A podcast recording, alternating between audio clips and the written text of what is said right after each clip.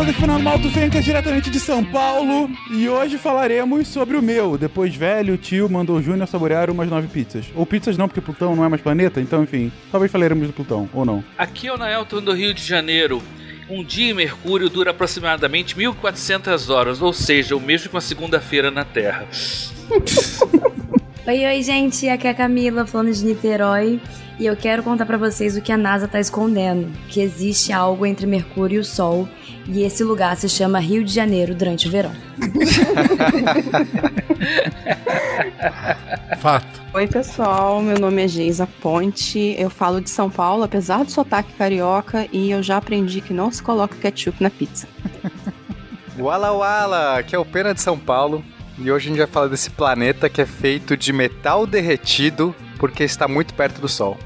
É isso que eu aprendi sobre Mercúrio, gente. Putz, que horror.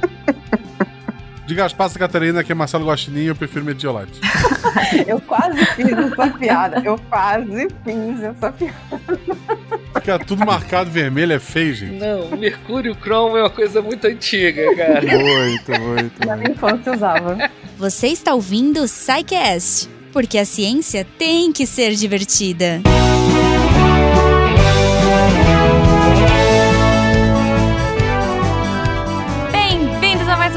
recadinhos do SciCast. Eu sou Jujuba e graças ao Cambly eu estou aqui no começo desse episódio para é, conversar com vocês. Eu prometo que vai ser rápido, mas sério, fica comigo porque tem muita coisa legal que o Cambly preparou. Bom, novembro é um mês que todo mundo conhece por conta da Black Friday. E um dia antes da Black Friday, olha só, acontece o Thanksgiving, que é o momento que a galera agradece, fala sobre os motivos que tem para agradecer, aquela parada toda. E aí o Cambly me fez um desafio, que é o desafio What are you thankful for? Nossa, será que eu preciso de uma aula do Cambly para falar isso? Espero que eu tenha falado certo. Então, assim, basicamente, uh, para eu contar um pouco para vocês por que, que eu sou grata por falar inglês. Meu inglês não é tão bom assim. Mas eu, cara, eu, eu me viro, né? Aprendi muito com jogo de videogame, com música e com séries de TV e filmes. E, assim, eu agradeço muito porque. Uh, eu consegui fazer viagens internacionais sozinha, né? Eu consegui me comunicar é, bem até, tipo, quase fui presa nos Estados Unidos porque eu tava carregando uma maçã. eu acho que eu já contei essa história em alguns lugares, mas graças ao fato de eu conseguir falar inglês, eu, eu consegui me explicar pro cara da alfândega e pro cara da imigração e ficou tudo certo. Sobrevivi a essa parada bizarra. E também, cara, quando eu trabalhava com animação, eu acho que a maioria da galera sabe que eu trabalhava com essa área, eu tive o prazer de conversar com uma galera da, do Cartoon Network e da Nickelodeon em inglês, eu fiz reuniões com eles aqui no Brasil, foi muito legal. Infelizmente eu não falei com ninguém da Disney, mas um dia, um dia. então assim, poxa, é, eu sou muito grata por conta disso, né? É muito importante falar inglês, é, eu fico feliz de conseguir me comunicar, apesar de, claro, né, a gente tem os nossos erros, a gente tem as nossas dificuldades, e, e, é normal, e tá tudo certo. Já paguei muito mico, já aprendi pra caramba, mas é isso. Eu aprendi falando, eu aprendi uh, tentando, testando e não só ficando ali com o que eu mais ou menos sabia na minha cabeça. Então eu tentei, ah, falei com, com gente uh, que conversava inglês fluente, falei com nativos e aí isso me ajudou a desenvolver. Então eu fico aí com um convite para vocês também, que vocês pensem, né? Por que, que vocês são gratos por falar inglês? Ou porque vocês não falam inglês ainda, sei lá, se vocês querem falar inglês.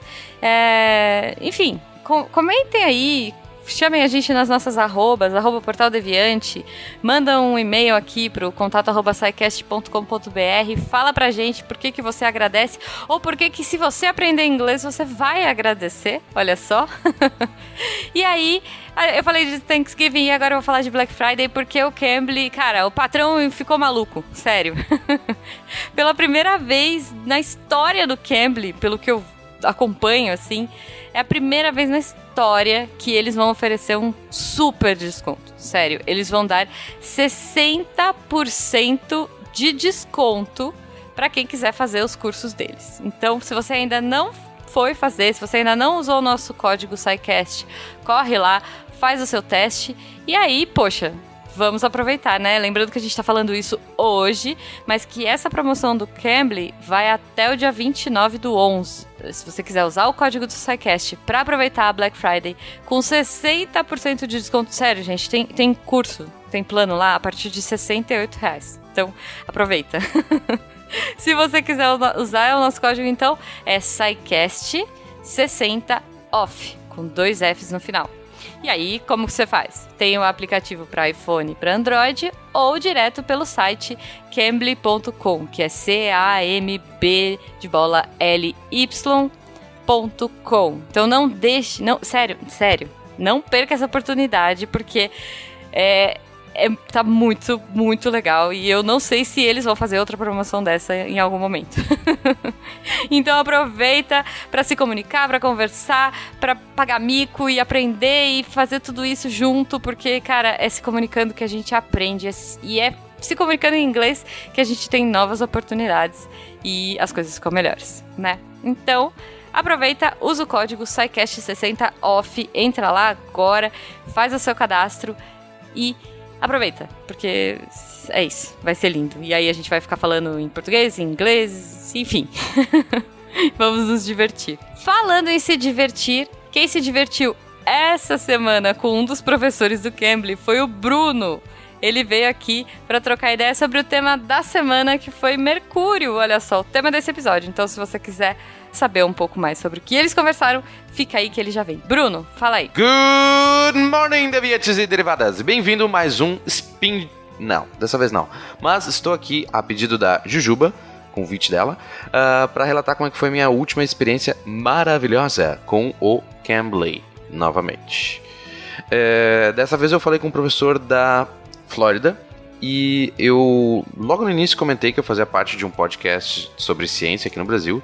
E ele ficou super entusiasmado e me contou sobre alguns lançamentos de, de foguetes que ele viu. Ele morava pertinho do Cape Canaveral, lá na, na Flórida, né? Onde são feitos, acho que todos os lançamentos da NASA, se não todos, boa parte.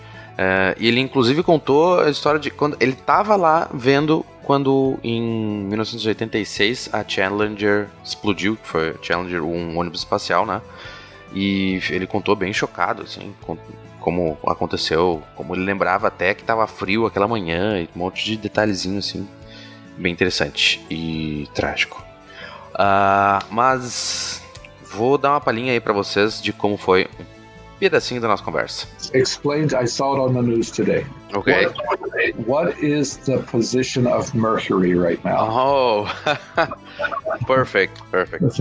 okay. So, Mercury is uh, today made a transit across the sun for our perspective, from our point of view, and because it is it is tilted from about seven degrees, I guess, or so, from our plane of translation, translation, trans how do you say? When when a planet goes around the sun it's translate tra it's a rotation and there's a rotation and then there's the orbit. Bom como deu para ver aí ou não né? Nesse nosso áudio eu logo depois que ele fala sobre a Challenger ele ele me faz uma pergunta então ah é, então me diz uma coisa interessante que eu vi hoje no documentário casualmente nós gravamos essa aula exatamente no dia em que, foi, em que ocorreu o trânsito de Mercúrio. E foi o que ele me pergunta: o que, que aconteceu com o Mercúrio hoje? Porque ele viu na TV e não tinha entendido o que, que era. Daí eu começo a explicar, que certamente vai ser explicado muito melhor no, ao longo do cast inteiro, não só nesse Jabazex. Mas explico lá que tem um ângulo de. devido ao ângulo do plano de translação da Terra com o de Mercúrio, a gente não nem sempre uh, acontece esse como se fosse um eclipse de Mercúrio e Sol, né? Só que uma coisa interessante que é justamente a proposta do Cambly não é ficar só batendo papo com gente legal, mas aprender inglês e logo ali no finzinho eu comecei a gaguejar que nem louco, porque eu não lembrava como é que era translação em inglês. Daí eu falei translation. E na verdade, e uma- bem especificamente no, no meio acadêmico, se usa a translation, só que me deu um tum, tela azul ali, porque eu pensei, eu falei translation na hora e aí eu pensei, "Ah, meu Deus, isso é tradução, não é translação. E eu fiquei assim, meu Deus, como é que é? Como é que é? E então o cara foi lá e me ajudou, falou Orbit. Então, se não sabe uma, não tem certeza sobre aquilo, vai vai na outra, né? E ele também me explicou logo depois que se usa como um termo muito específico, mas de novo, acadêmico, o termo translation para translação, mas no colégio se vê só como órbita mesmo. Então, o movimento da órbita. Viu só? Aprendi uma coisa. Então, ah, maravilhoso nossa conversa. Recomendo. Ah, e ainda por cima, agora com essa super descontos da Black Friday. É, eu não sei, mas a gente já pode falar Jujuba, né? Mas usa aquele aquele código SciCast e tá garantido desconto. Então tá, beijinho, tchau e até o próximo. Então é isso, o Bruno curtiu, espero que vocês curtam, que vocês testem o Cambly, que vocês aproveitem essa promoção de 60% de desconto. Eu vou aproveitar. Enfim, fica a dica pra todo mundo. e claro, se você quiser fazer como o Cambly e apoiar esse projeto para que a divulgação científica no Brasil cresça e apareça a partir de um real pelo PicPay, Patreon e Padrim, você já pode se tornar um colaborador e dependendo dos valores lá, você tem mais é, benefícios e tudo mais, além de ajudar você também participa de grupos, é bem bacana, fica ligado, hein? dá uma olhadinha e apoia a gente. Lembrando que no final desse episódio maravilhoso tem todos os textos citados pela fofa da Deb, então se eu fosse você eu não perderia. Então ó, aproveita aí as promoções do Black Friday e do Cambly. Fica até o final para ouvir a Deb. E um ótimo final de semana para vocês e até semana que vem. Ah, é, hoje é feriadão, né? Então se você tá aí de boa curtindo, curte mais um pouquinho ouvindo o SciCast, aprendendo inglês e ouvindo a linda da Deb no final, contando todos os textos para você saber o que, que você vai ler logo depois de terminar esse episódio. Um beijo, galera, e até!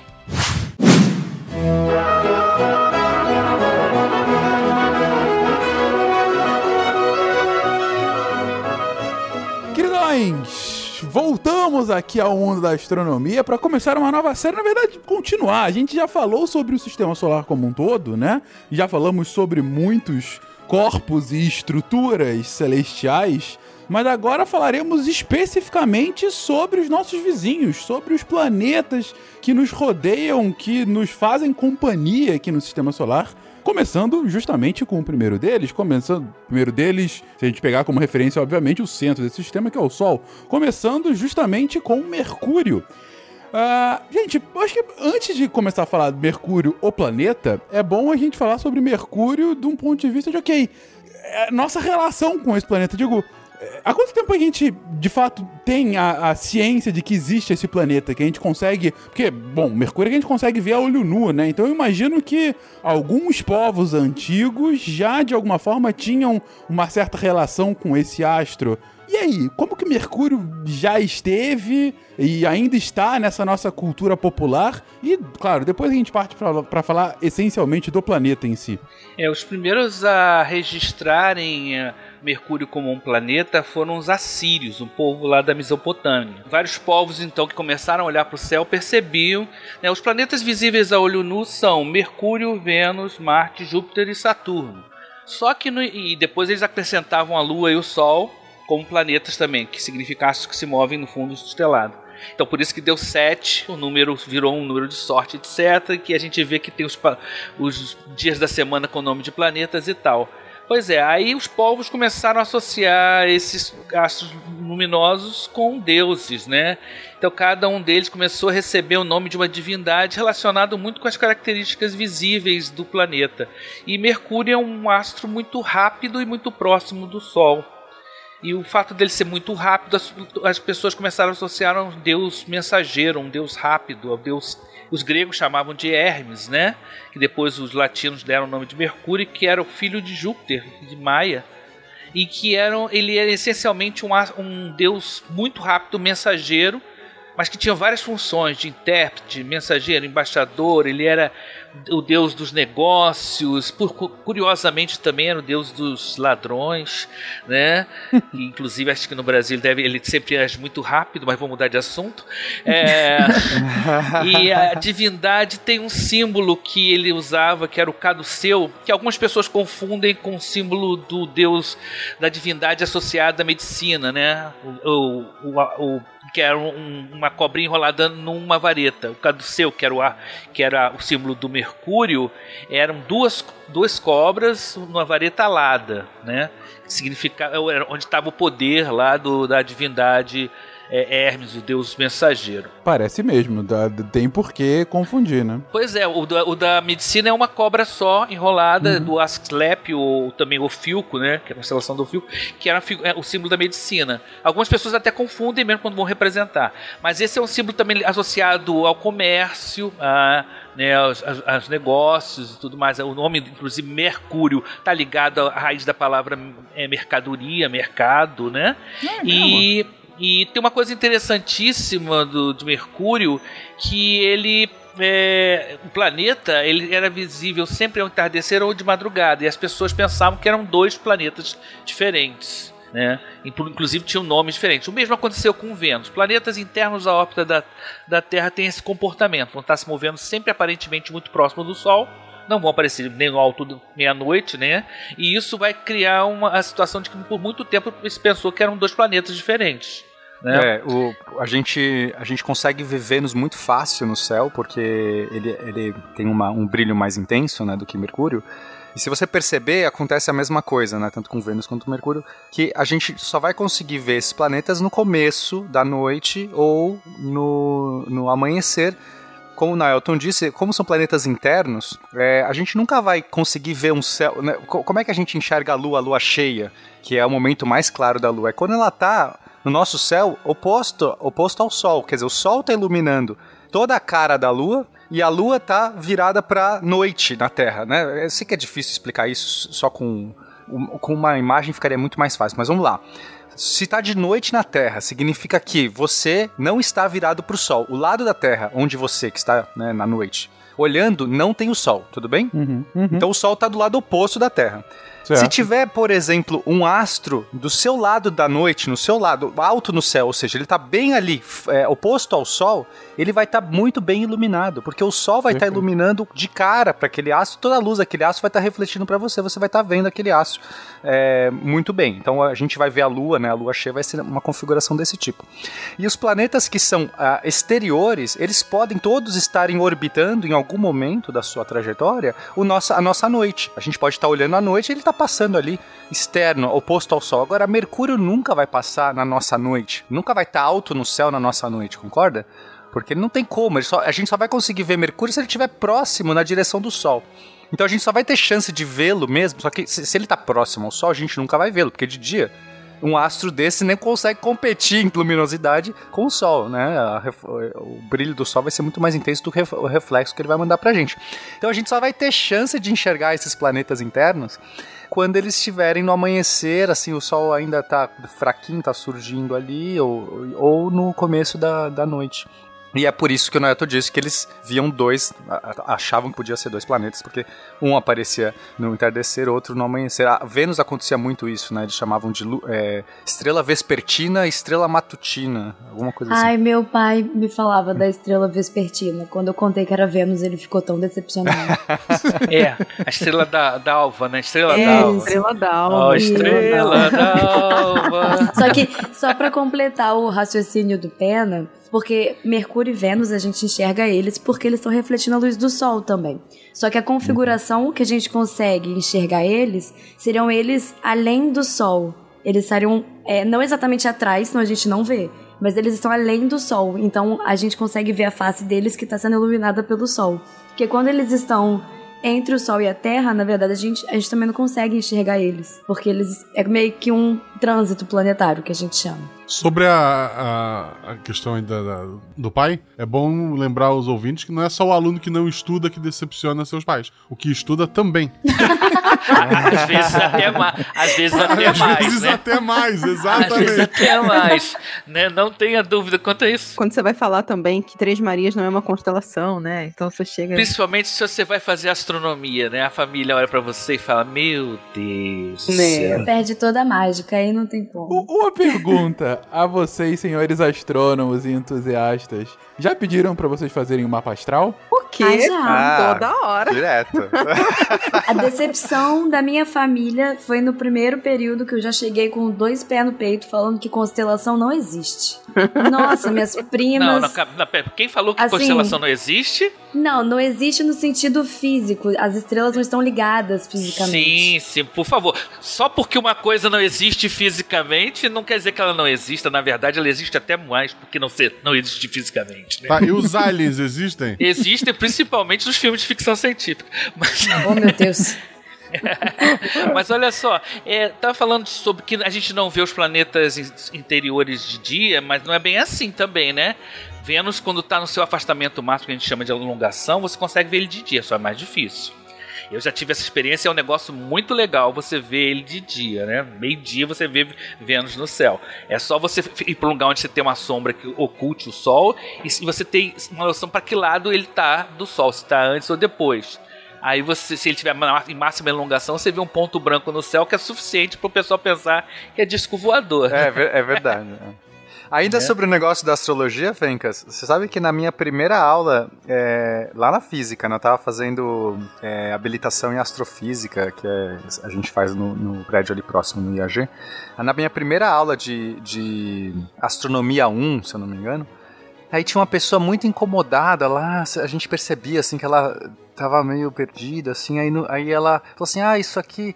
Eu achei que era aula de astrologia. E aí ela ficou super, super envergonhada e saiu, assim. Isso é. Eu não sei. Lá na astronomia, no meu tempo, né? Sempre tinha em todas as turmas alguém que entrou lá pensando que. Ou pensando que ia ficar com o olho no telescópio, aquela visão romântica, né? Ou que era aula de astrologia. Eu lembro que tinha na minha turma uma menina de astrologia que era até filha de uma autora de novela da Globo. E ela chegou e tinha uma aula que a gente passava que acabava com qualquer sonho de astrólogo.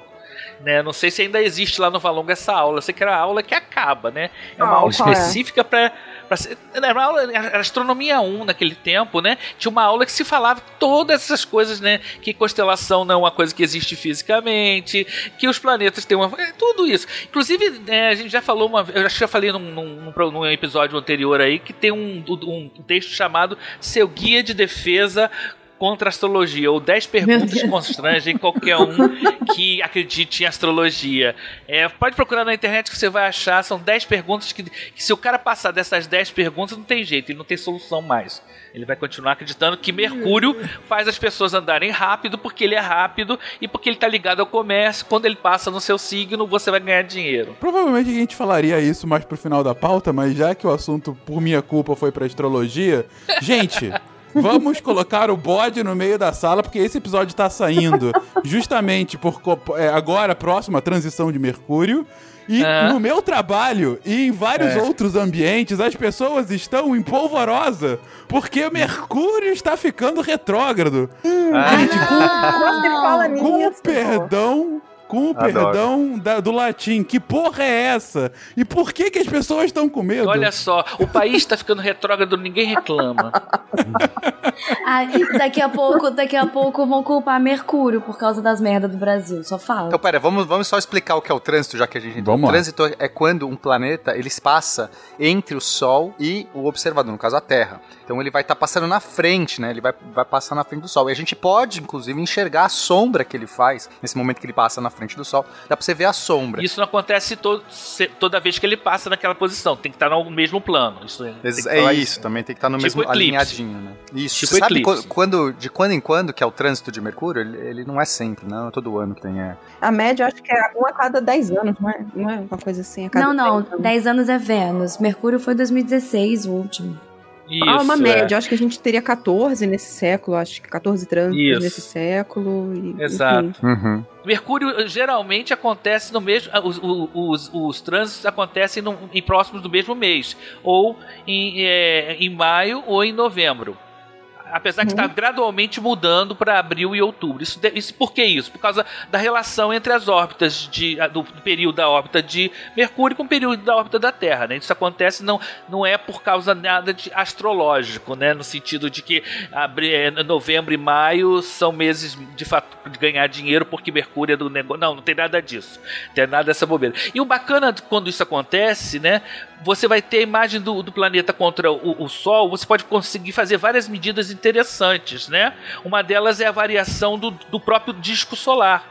A medida você sabe o tempo que ele demora para percorrer um, um cer- um certo espaço do, do, do Sol, e, e havia um tempo. A gente sabe que o Sol tem uma certa variação de, de raio, pequena, mas tem. Então esse, esse movimento do planeta pode ser usado para isso. Foi usado também para ver o efeito chamado gota preta, gota, gota negra. O que acontece? Quando o Vênus é aproximado do Sol, ele antes de, de- tocar o disco. é, ele faz um, um efeito como se fosse uma gota mesmo. Isso é porque a, a Vênus tem atmosfera. Mercúrio não faz isso. Mercúrio não tem atmosfera. Ou seja, a gente ficou sabendo que Mercúrio não tinha atmosfera antes mesmo é, de ter uma sonda espacial passando lá através dos trânsitos. Você vai vendo ele passar, e aí você sabe quando ele começou a passar na frente do Sol e quando ele terminou de passar na frente do Sol. Esse tempo você tem, então você consegue estimar o tamanho do Sol. E, e como o Nailton disse, o Sol pode ter variações, então você consegue ter uma estimativa, é, uma medição precisa.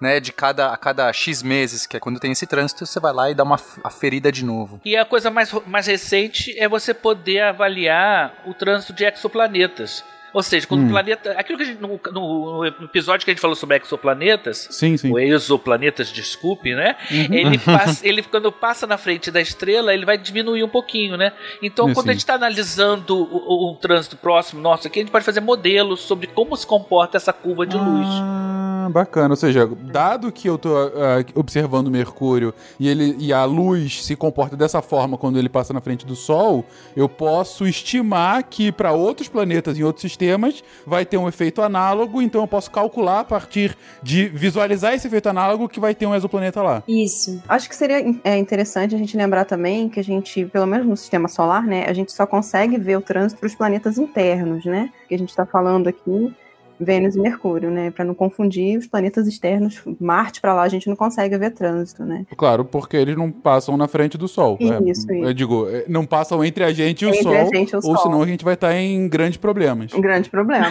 É porque eu lembrei daquela tirinha, né? Que não sei se vocês já viram circulando pelas redes sociais, mas tem lá eclipse solar. Aí tá lá, né? Ah, o sim. Sol. aí tem também o, um terceiro, a terceira configuração, que seria Lua, Sol e Terra, né? Apocalipse. Tem eclipse, eclipse e apocalipse. Apocalipse É. nada, Rio de Janeiro no verão, gente. Bangu. É o que tá- a gente tá vivendo hoje, entendeu? Bangu. Essa é a Bangu. realidade. É, é verdade. Acho que seria, seria legal a gente explicar um pouco é, esses, é, essas efemérides, esses- fenômenos de alinhamento que acontecem dos planetas, que a gente vê muito na astrologia, mas não é da astrologia, né? Ah, Vênus em conjunção, não sei o quê. Esses nomes, eles não são é, roubados da astrologia, não são uma, uma coisa que, a que, que só a astrologia usa. Na verdade, são os mesmos nomes que a gente usa na física, na astrofísica. Então, acho que é legal explicar. Então, a gente tem, por exemplo, a conjunção. O que é a conjunção? A conjunção é quando você tem um planeta se alinhando é, com o mesmo. Então, a Terra, né? Vamos imaginar que você está sempre na Terra. Então, o nosso, o nosso observador é a Terra. Então, quando você tem um planeta se alinhando no Sol, ao Sol, seria a nossa conjunção. Ou seja, do nosso ponto de vista, a gente vai estar vendo o planeta passar ou na frente ou atrás do Sol. Se isso Perfeito. acontece, a gente chama de conjunção. Se passa na frente, a gente chama de conjunção inferior. Se passa atrás, conjunção superior. Ou seja, o trânsito de Mercúrio é uma conjunção inferior. É, aqui o trânsito é uma coisa a mais. O trânsito Ah, é. Não basta você se alinhar, você tem que passar na frente do Sol. Porque Entendi. você pode estar eles não estão no alinhado. mesmo plano, né? Uhum. É, exato, você pode estar alinhado nesse sentido, só que você não está passando na frente do Sol. Assim como a, a Lua passa diversas vezes na frente, eh, tem conjunção, né? A gente vê a conjunção da Lua com o Sol, só que nem sempre tem eclipse. O eclipse é o momento que a Lua realmente passa na frente do Sol. E, e se- então o trânsito é o análogo do eclipse. Nem todo mês tem eclipse. é, e assim, nem toda conjunção vai fazer um trânsito. Tudo bem? Tá Entendi. claro isso? Perfeito. Só, só pra complementar, tipo, os termos podem ser iguais à astrologia, mas, gente, muito cuidado, porque não, que- não tem nada a ver. Não tenha o mesmo significado, entendeu? Assim como o zodíaco também, né? A gente fala de zodíaco também em astronomia, muitas pessoas né, levam essa palavra. Não tem esse significado místico, né? Tipo, Não. é só uma Uhum. questão de- geográfica, de alinhamento. Isso. Tem que lembrar que nós estamos falando de uma astrono- astronomia muito antiga. Então, ela, ela é na época em que a astronomia e a astrologia era uma coisa confusa. As duas, Exato. a ciência e, e a religião eram muito confusos. O que acontecia? O cara via os planetas se movendo através de uma faixa do céu. Eles faziam um movimento, o, o tal do movimento retrógrado que o, o Fencas falou, que é consequência de- explicar. Né, dessas, dessas É, posições. vamos chegar lá ainda. Na verdade, esses termos surgiram quando, uma, quando não havia distinção entre astrologia e astronomia. Sim, sim, sim. Onde era, era olhar para os astros, era ver a posição dos astros. A finalidade poderia ser é, um calendário ou prever a sorte do rei. Sim, né? sim. Não, eu acho que isso tá claro. É, é, a gente tá. Tanto a astronomia como a astrologia estão lidando com. Vamos lá. Com o mesmo fenômeno físico. No caso, conjunção é o fenômeno em que um planeta, é, a Terra e o Sol estariam alinhados, não necessariamente no mesmo plano. A diferença fundamental é que para astronomia esse é um fenômeno físico bacana e no máximo é legal da gente acompanhar. Para astrologia tem um significado maior e pode fazer, sei lá, você vai se casar no inverno. Ou então você vai divorciar amanhã. É, Se tu quiser levar a astrologia como, sei lá, uma religião, ok. Querer prová-la como ciência, não. Na verdade, Isso. a ciência é ainda mais libertador. Porque se tu gostar de signos e entender a ciência, tu vai saber que tu pode escolher qualquer signo. Não gostou do signo que te deram quando tu nasceu? Diz, ah, meu signo é outro, porque ele vai funcionar igual. Ainda mais que a gente agora tem 13 constelações, né? Na equipe. Não, Ah, é. é, ser- serpentários, é isso aí. é, Você pode exatamente. escolher uma outra. Ah, agora eu sou Fio. Ou, ou fala que você é dinossauro, que é sempre muito mais legal. Guaxinim, Mas- eu falo guaxinim. Guaxinim, por exemplo. Mas continua aí, Pena. Você estava falando da conjunção superior e inferior. Beleza, tá claro. E, bom, enfim, inferior é esse caso da, entre a gente e o Sol, e superior que tá atrás da Terra, né? Ficaria planeta, Terra e Sol. Perfeito. E a gente tem também a oposição. A oposição é o alinhamento, mas quando a Terra fica no meio de um astro e o Sol. Então, em vez da gente estar olhando um astro passar na frente ou atrás do Sol, o astro vai passar no oposto do céu. Então, o astro vai estar vendo a Terra é, numa conjunção. Dá pra entender? entendi. Aham. Então, então por- a gente só vai poder ter oposição em planetas externos. Então, Marte, a gente vai ter casos em que Marte vai estar em oposição.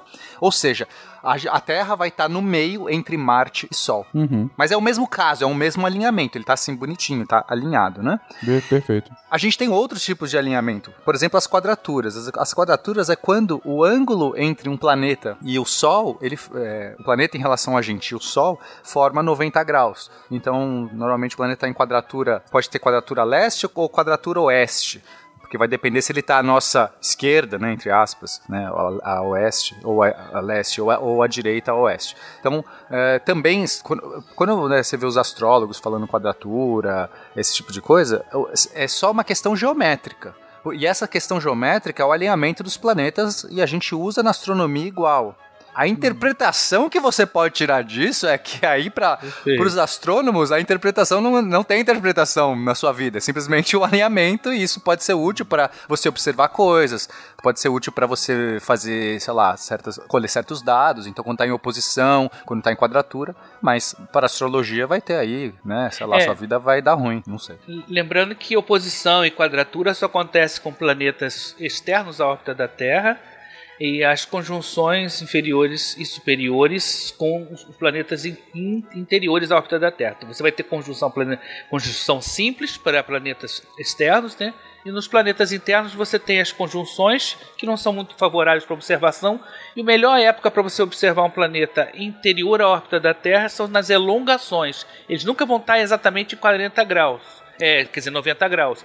Eles vão ter uma elongação, uma elongação que é o, é o quanto ele se afasta do Sol para um lado leste ou para o lado oeste. Isso vai determinar se ele é um astro vespertino ou matutino. A elongação dos planetas, é, é, é, como Mercúrio, a elongação dele tem um problema porque, como ele está mais próximo ao Sol, ele não vai se estender tanto quanto Vênus, que consegue Entendi. ser muito. Vênus é muito mais brilhante e fica mais distante. Mercúrio é mais difícil de ver. Diz que o Copérnico, por exemplo, ele morreu porque sem nunca poder observar é, Mercúrio no céu, porque ele não, é, é, ele não tinha um lugar favorável em termos de horizonte o- e Mercúrio não ficou numa posição. Então, o Copérnico, que foi um grande astrônomo, lamentava que ao longo da vida dele ele, ele tinha dados sobre Mercúrio de outras observações, mas ele mesmo nunca observou, nunca viu Mercúrio no céu, porque ele fica muito próximo do Sol. É, Relativamente no ângulo, né? Não, perfeito, perfeito. Deu, deu pra entender. Ele fica mais próximo, aí tem mais a influência, a interferência do Sol, né? É mais difícil de ver e ainda, ainda Vênus sendo mais brilhante, Mercúrio é ainda mais complexo de ver por conta disso.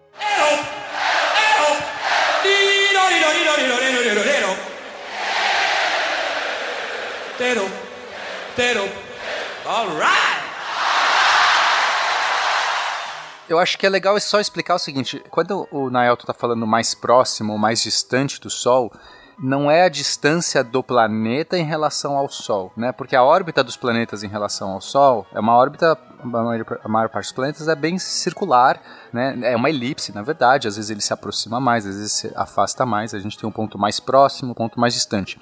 Mas não é isso que importa para a gente no caso da observação. É o alinhamento. Então, quando o planeta está a, a distância do nosso ponto de vista, olhando para o Sol e o planeta, o planeta, quanto mais distante ele consegue se afastar, aí é a elongação máxima que a gente chama. É, no sentido é a distância aparente no céu, né? A gente não é a distância real, é a distância aparente. Exatamente. É, na verdade as duas coisas acontecem juntas, porque também quando ele está, quando ele está mais próximo, ele está em conjunção inferior, você não vê, que o ângulo dele é em cima do sol.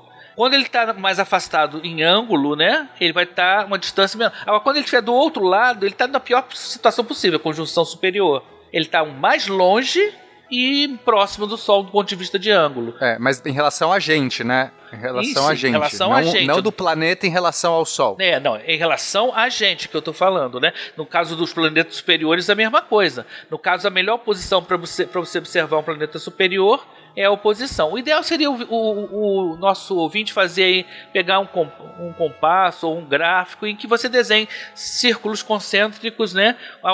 É, três círculos concêntricos, né? O, a- o círculo do centro é, mais próximo do Sol seria a órbita do planeta inferior, vamos dizer assim, inferior em termos de mais interior à órbita da Terra, e o círculo exterior seria o planeta externo à órbita da Terra. Aí você vai começar, você, colocando ali os pontos, você vai conseguir ver essas posições. É fácil de encontrar também esse, esse gráfico na internet. É, né? vamos, a gente coloca essa imagem, essa O link, imagem né? no, no link aí pro ouvinte poder ver. Acho que é mais fácil. Sim, é, é um desenho bem simples, né? Uma geometria bem simples. Falando assim, parece complicado, mas quando você desenha, fica óbvio, né? Uhum, hum, perfeito. Beleza, vocês estão me enrolando aí mó tempão e eu fui humildemente perguntar por que, que Mercúrio vai interferir na nossa vida.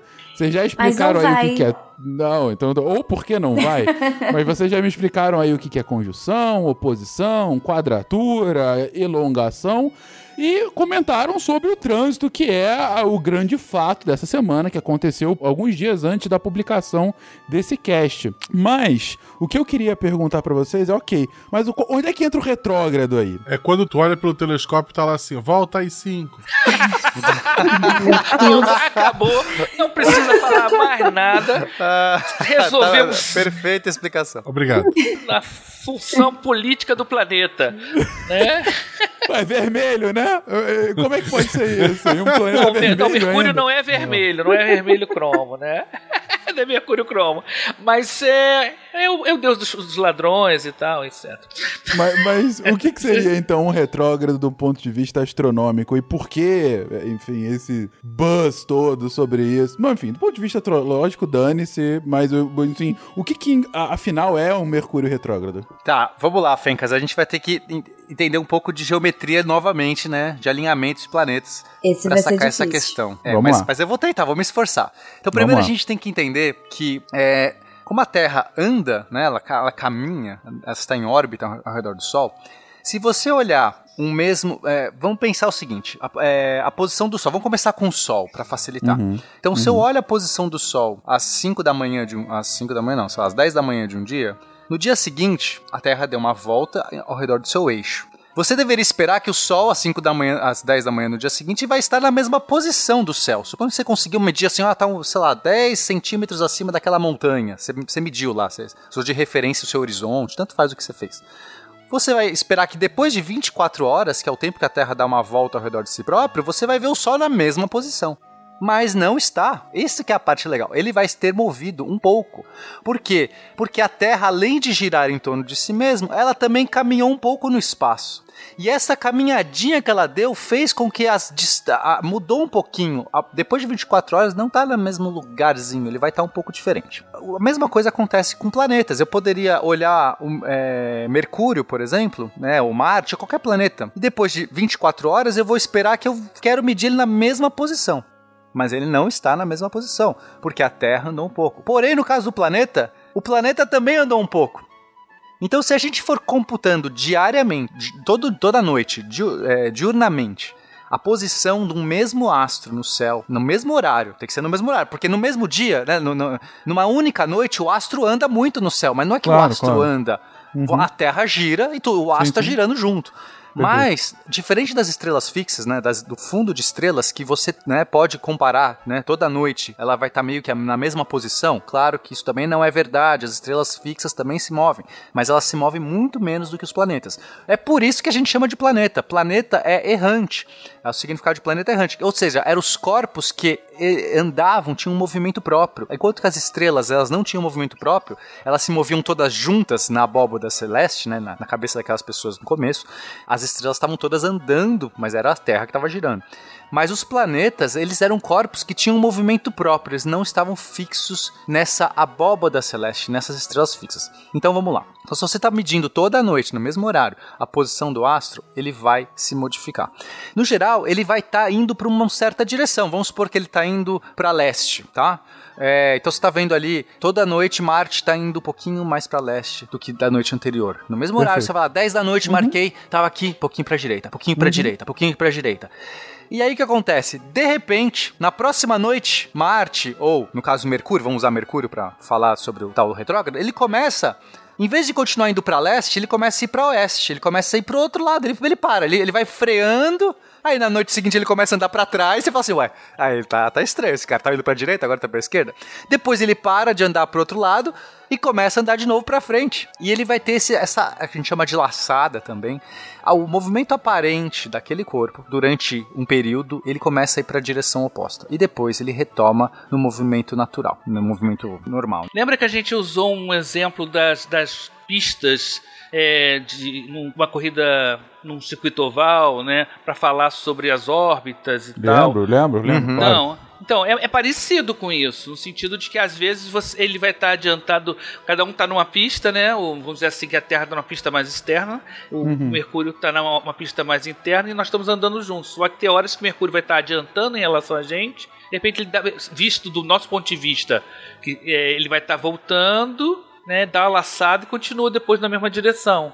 É como se você pudesse acompanhar o- carro de dentro, o Mercúrio, né?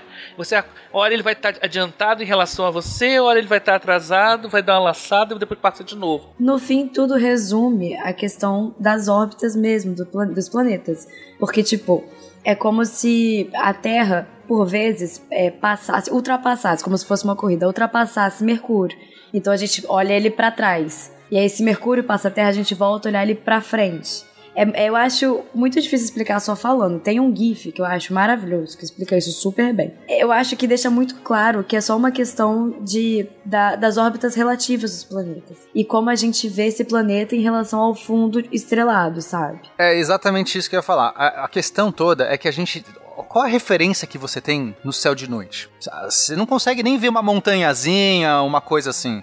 E ainda mais se for muito alto, né? Porque a montanha, a gente usa a referência geo, geométrica, geo, geográfica, quando você está perto do horizonte. Então é fácil você ver o nascer do sol todo dia, porque você vê quando ele nasce ali, ou a referência. Agora, quando você está querendo ver um corpo que está alto no céu, de noite você não tem nada de referência. A única referência que você tem, Fenka, são as estrelas, o fundo de estrelas. Então o que acontece? Como, como o Mercúrio está passando nessa raia interna, né? Como o Nailton disse, a gente está num circuito oval, a Terra está por fora e Mercúrio está por dentro. Uhum. Então, a primeira questão é, Mercúrio, ele já, é, por estar por dentro, numa raia interna, ele já tem uma velocidade angular maior. Ele já, ele já varre mais rápido o céu do que a Terra. Então você já pode pensar que em algum momento ele vai atravessar. Só que em relação às estrelas fixas, a questão toda é, é, é complicado explicar sem imagem, né? Mas eu vou tentar ajudar aqui o ouvinte. A questão toda é quando você tá. O Mercúrio tá ainda atrás de você, na, na, na raia interna, mas atrás de você, e você compara com as estrelas fixas no céu, você, se você fizer uma linha da Terra até Mercúrio, essa linha ela vai estar, tá, por exemplo, a, é, num fundo, digamos, de uma certa constelação. É, sei lá, uma constelação de Ares, por exemplo. Só vou chutar qualquer constelação aqui, só para efeitos práticos. Depois, como ele, como ele vai passando pela Terra nessa raia interna, o alinhamento, basicamente, a posição dele é simplesmente a união entre o nosso, a Terra, o ponto de Mercúrio e a estrela fixa atrás, que no caso são as constelações que a gente está vendo. E aí, de repente, ele vai começar a ter uma. uma ele vai, esse alinhamento vai estar tá avançando uma outra constelação, sei lá, estava em Ares, vai para, sei lá, Touro. Só que Just, justamente por conta dessa brincadeira geométrica entre esses dois alinhamentos, é que você vai permitir. Não é que Mercúrio foi para trás, nunca ele foi para trás, está sempre no mesmo movimento, mas é pela posição relativa, esse alinhamento em relação às estrelas fixas, é que você vai ter a ilusão, e é só um efeito ilusório, é um efeito ótico ilusório, que você que em algum momento ele vai voltar e depois ele vai começar a ir para frente. Para efeitos práticos é só uma ilusão porque nós estamos somos um ponto de o observador que no caso a Terra é um ponto que se move no espaço. Se a gente ficasse no Sol, se a gente morasse no Sol e visse todos os planetas ao redor girando, a gente nunca veria nenhuma, nenhum planeta fazendo esse movimento retrógrado. Mas como a gente está num planeta que se move em relação a outros planetas que se movem, e, e, a gente compara, a única comparação que a gente tem é o céu de estrelas fixas, essas é, esses efeitos de ótica, essas ilusões de ótica acontecem. Mas, tipo, não tem nada, não tem, não tem nenhum significado natural, sabe, Fencas? Eu quero dizer assim, não é que teve um fenômeno natural, ah, e de repente, sei lá, o planeta é, ralentou mais. Não, isso não existe, então não tem porquê, é só um efeito ótico. E aí, é, a explicação astrológica para que isso tenha alguma coisa a mais, fica até mais idiota. Quando você fala assim, cara, é só um efeito, uma ilusão de ótica.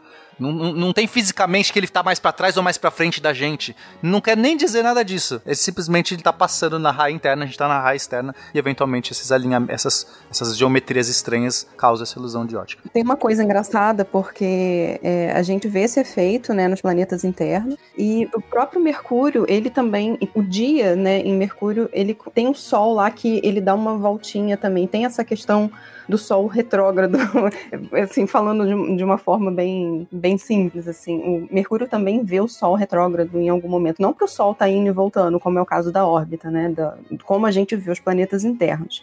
Mas lá, no caso de Mercúrio, é porque a gente tem aquela diferença, eu não sei se vocês sabem, vocês devem saber também, que a gente tem aquela diferença entre o, o dia sideral e o dia solar, né? A duração do dia. Então, tem um momento no dia, em Mercúrio, que o Sol, ele dá uma paradinha, ele começa a querer voltar e depois volta. Volta o movimento inicial, né? Que é pro lado. Então, tem essa questão também. Que a duração do dia né, a duração do dia de Mercúrio é, ele tem dias longos e anos curtos. Isso, então é um movimento de revolução ao redor do Sol e de rotação tem períodos que são bem diferentes do que a gente está acostumado. Isso, chega um momento que, que a velocidade da translação supera a velocidade de rotação. Então você começa a ver Olha esse movimento do Sol meio que voltando no céu e depois ele retoma por conta realmente ah, da, da, da, órbita, da órbita elíptica, né? Então você tem essa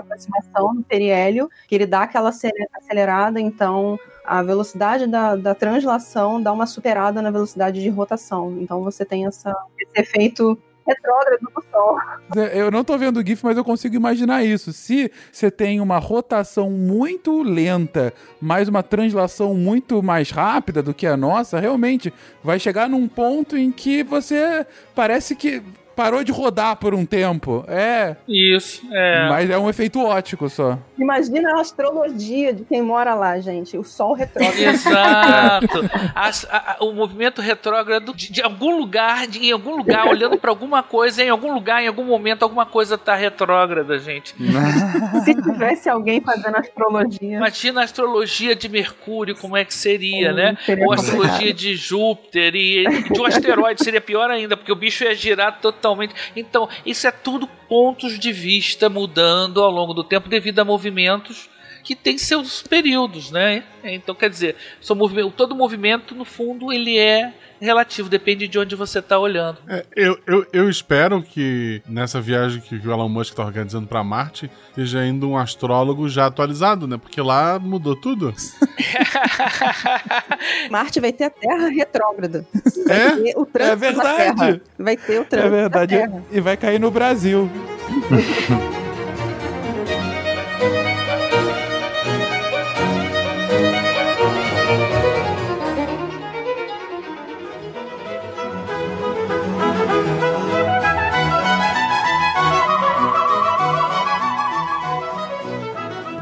acho que tá claro, então, o, o- o porquê do movimento de Mercúrio retrógrado, enfim, e também as definições mais básicas do trânsito em si.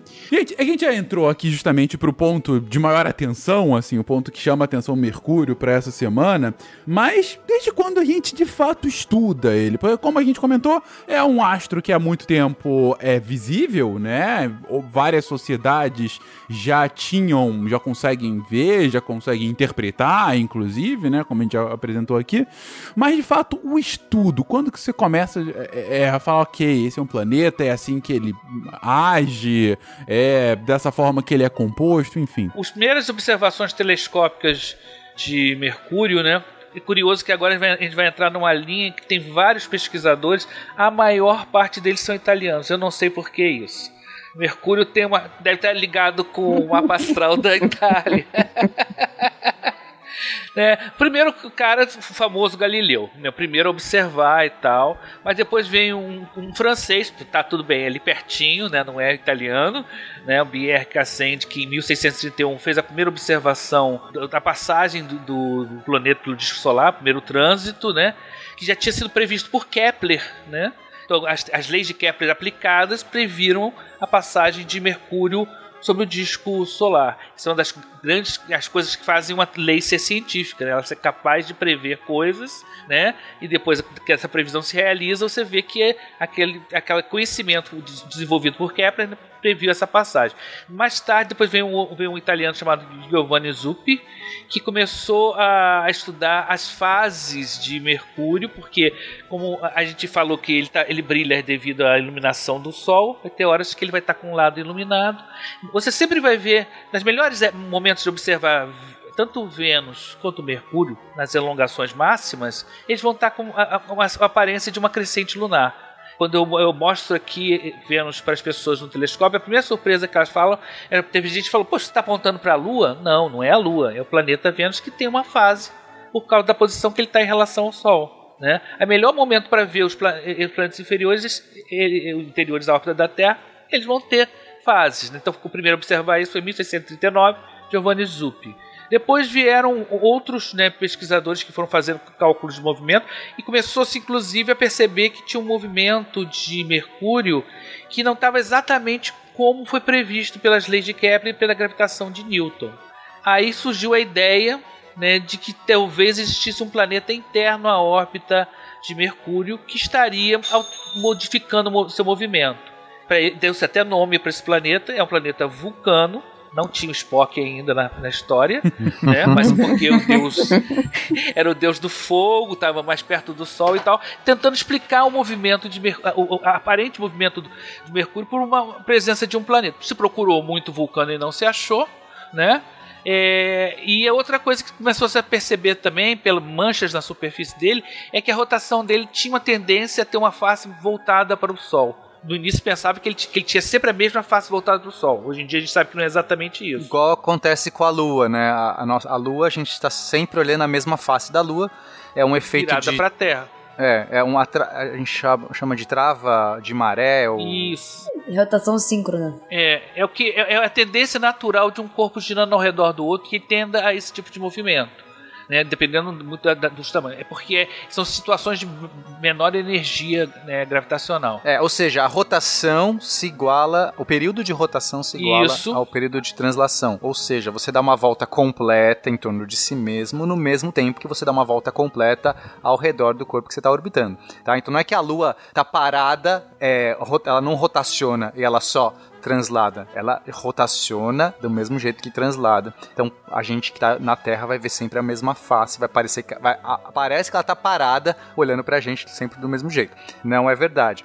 Como o Naelton disse, é uma questão de mínima energia, porque se você tiver uma rotação maior do que do que essa rotação eh, travada, você vai estar gastando mais energia. Então com o tempo você vai perdendo energia, né? São fenômenos de maré que acontecem e aí você vai perdendo essa energia até que chega o ponto que, que você vai chegar nessa, nessa Um certo equilíbrio. nesse equilíbrio. Então achava-se que Mercúrio também estava travado em relação ao Sol, porque quando as poucas vezes que você conseguia observar, parecia que era a mesma face ali que estava apontada, Sim, e exato. por ele estar próximo ao Sol, é, é, o efeito de maré é maior. Então, né, por muito tempo, é, especulou-se que Mercúrio estava travado em relação ao Sol. Alguns autores de ficção científica usaram esse. É, o Asimov usou isso. O Asimov, exatamente. É, é interessante que em 1860 o primeiro que sugeriu a ideia de um planeta interno era um francês, Urbano Le Verrier, né? Só tem francês e italiano quase o tempo todo nessa parte de telescópica.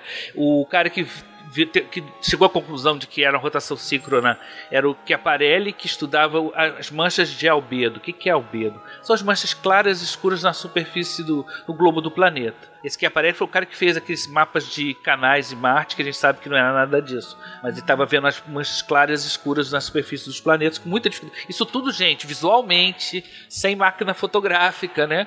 O cara olhava e desenhava. É, ele né? desenhava. Não, era um trabalho muito legal que ele fazia. Olha, ser astrônomo pedia muitos dons artísticos, porque assim, não ia dar, não. Eu não ia conseguir, não. Não tinha uma galera que desenhava mancha solar antes de Cristo, sei lá, na China, não sei. Tem uma história sobre isso, é. Tem uma história sobre isso, sim, de que foram identificadas manchas solares é, na China, né?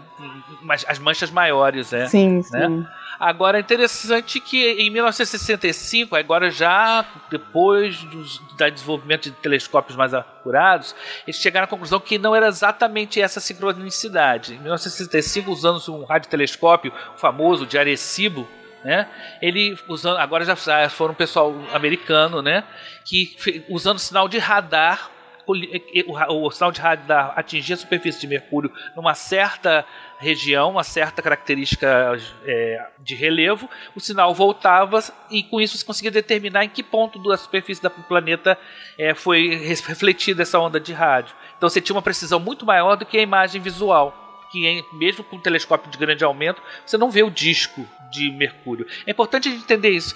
Aqueles telescópios gigantescos, a gente não vê o disco de Mercúrio com detalhes, vê umas manchas muito, muito sutis. Com radiotelescópios conseguiram chegar à conclusão que havia uma relação de ressonância entre a órbita, a, a rotação e a revolução de 3 para 2, tá? Três voltas completas em torno. Isso não, isso não é casual, né? É, nossa, 3 para 2. Então o que, que significa isso? Que a cada dois anos de Mercúrio, ou seja, a cada duas voltas que Mercúrio dá em, relação, em volta do Sol, ele dá exatamente três voltas em relação ao seu eixo. Ou seja, passam-se três dias a cada dois anos de Mercúrio. E por isso que eles tinham essa, essa impressão de que ele tinha a face mais ou menos pro mesmo lado, porque é quase sincronizado. É, Exatamente, É importante di- dizer que algum, isso acontece em vários outros corpos do sistema solar. Isso é uma coisa relativamente comum. Né, as luas de, de Júpiter né, têm essa relação entre as órbitas e o Calisto e a Europa. Então é, é por causa daquela coisa que a gente falou da gravidade, né? São chamadas ressonâncias. É, a órbita, a órbita de Júpiter e Saturno também estão nessa ressonância, uma ressonância 3-2. Tem várias ressonâncias que vão acontecer em várias órbitas de corpos. Tende-se a que Mercúrio entre numa sincronia total daqui a milhões de anos? Provavelmente sim. Gente, então você fica dois anos mais velho a cada três dias, é isso? Basicamente. Basicamente isso. Basicamente isso. Esses fenômenos de ressonância, do ponto de vista físico, porque eu acho que é legal. É, Por que 3-2? É, por que, que a gente vai ver muita ressonância? Né? O que, que é ressonância? Ressonância é quando você tem períodos é, que não estão é, corpos ou fenômenos com períodos diferentes, mas que estão é, que se repetem em poucas oscilações. Né? Então, no caso, a cada 3 de um, 2 do outro, isso pode ser revolução com translação, pode ser órbita de um planeta com órbita do outro planeta, pode ser órbita da Lua com órbita do planeta a gente vai ver muita ressonância no céu, no espaço, na, nos sistemas solares, etc. Por quê? Por que essa ressonância? Aqui eu vou pedir para o ouvinte, ainda mais ouvinte que gosta de música, fazer esse paralelo que eu acho que é muito legal. A gente aprende na música, é, estudando música, as harmonias, as notas que estão mais harmônicas. São, então, você, né, basicamente, o que, o que, são isso? São os harmônicos. Quando a gente estuda na física, a gente tenta identificar os harmônicos. O que, que são isso? São notas que, é, então, se eu, se eu parto, por exemplo, de um, de um dó, e eu quero achar, achar qual é a próxima nota que tá mais, que soa melhor, ressoa melhor junto com o dó, é, a gente vai. O nosso primeiro harmônico, a nossa primeira nota que vai fazer isso é uma oitava acima, que basicamente é uma nota com a- o dobro da frequência. Então, um dó mais agudo do que aquele primeiro vai estar muito bem ressonante. Se você ouvir um dó e um outro dó, você fala assim, nossa, como soa bem. Não tem dissonância. Tudo bem? Ouvinte, eu sei que se você não conhece música, vamos pensar em, em ondas. É que quem gosta de música vai se identificar na hora. Então, a, a nota que mais ressoa melhor com outra é simplesmente uma nota, uma nota com o dobro da frequência. Por quê? Porque depois de duas oscilações, ela está totalmente em fase. Pensa numa onda subindo e descendo, uma cobrinha, né? Aquela nossa famosa, famosa senoide. A cobrinha sobe e desce. Depois ela vai subir e descer de novo. Enquanto que uma cobrinha subiu e desceu e vai subir de novo, a outra cobrinha, ela fez isso duas vezes. Ela subiu, desceu, subiu, desceu e vai subir de novo. Então ela se encontra com a primeira cobrinha depois de duas oscilações. A gente chama de 2 para 1. Um. É o primeiro harmônico, é o harmônico mais simples. Então a nota soa tão bem, porque quando você ouve no seu ouvido, essas duas notas, elas estão praticamente iguais. Elas, tipo, não tem a, a dissonância, aquela coisa que incomoda o nosso ouvido, é quando uma nota, ela tá um pouquinho fora da outra.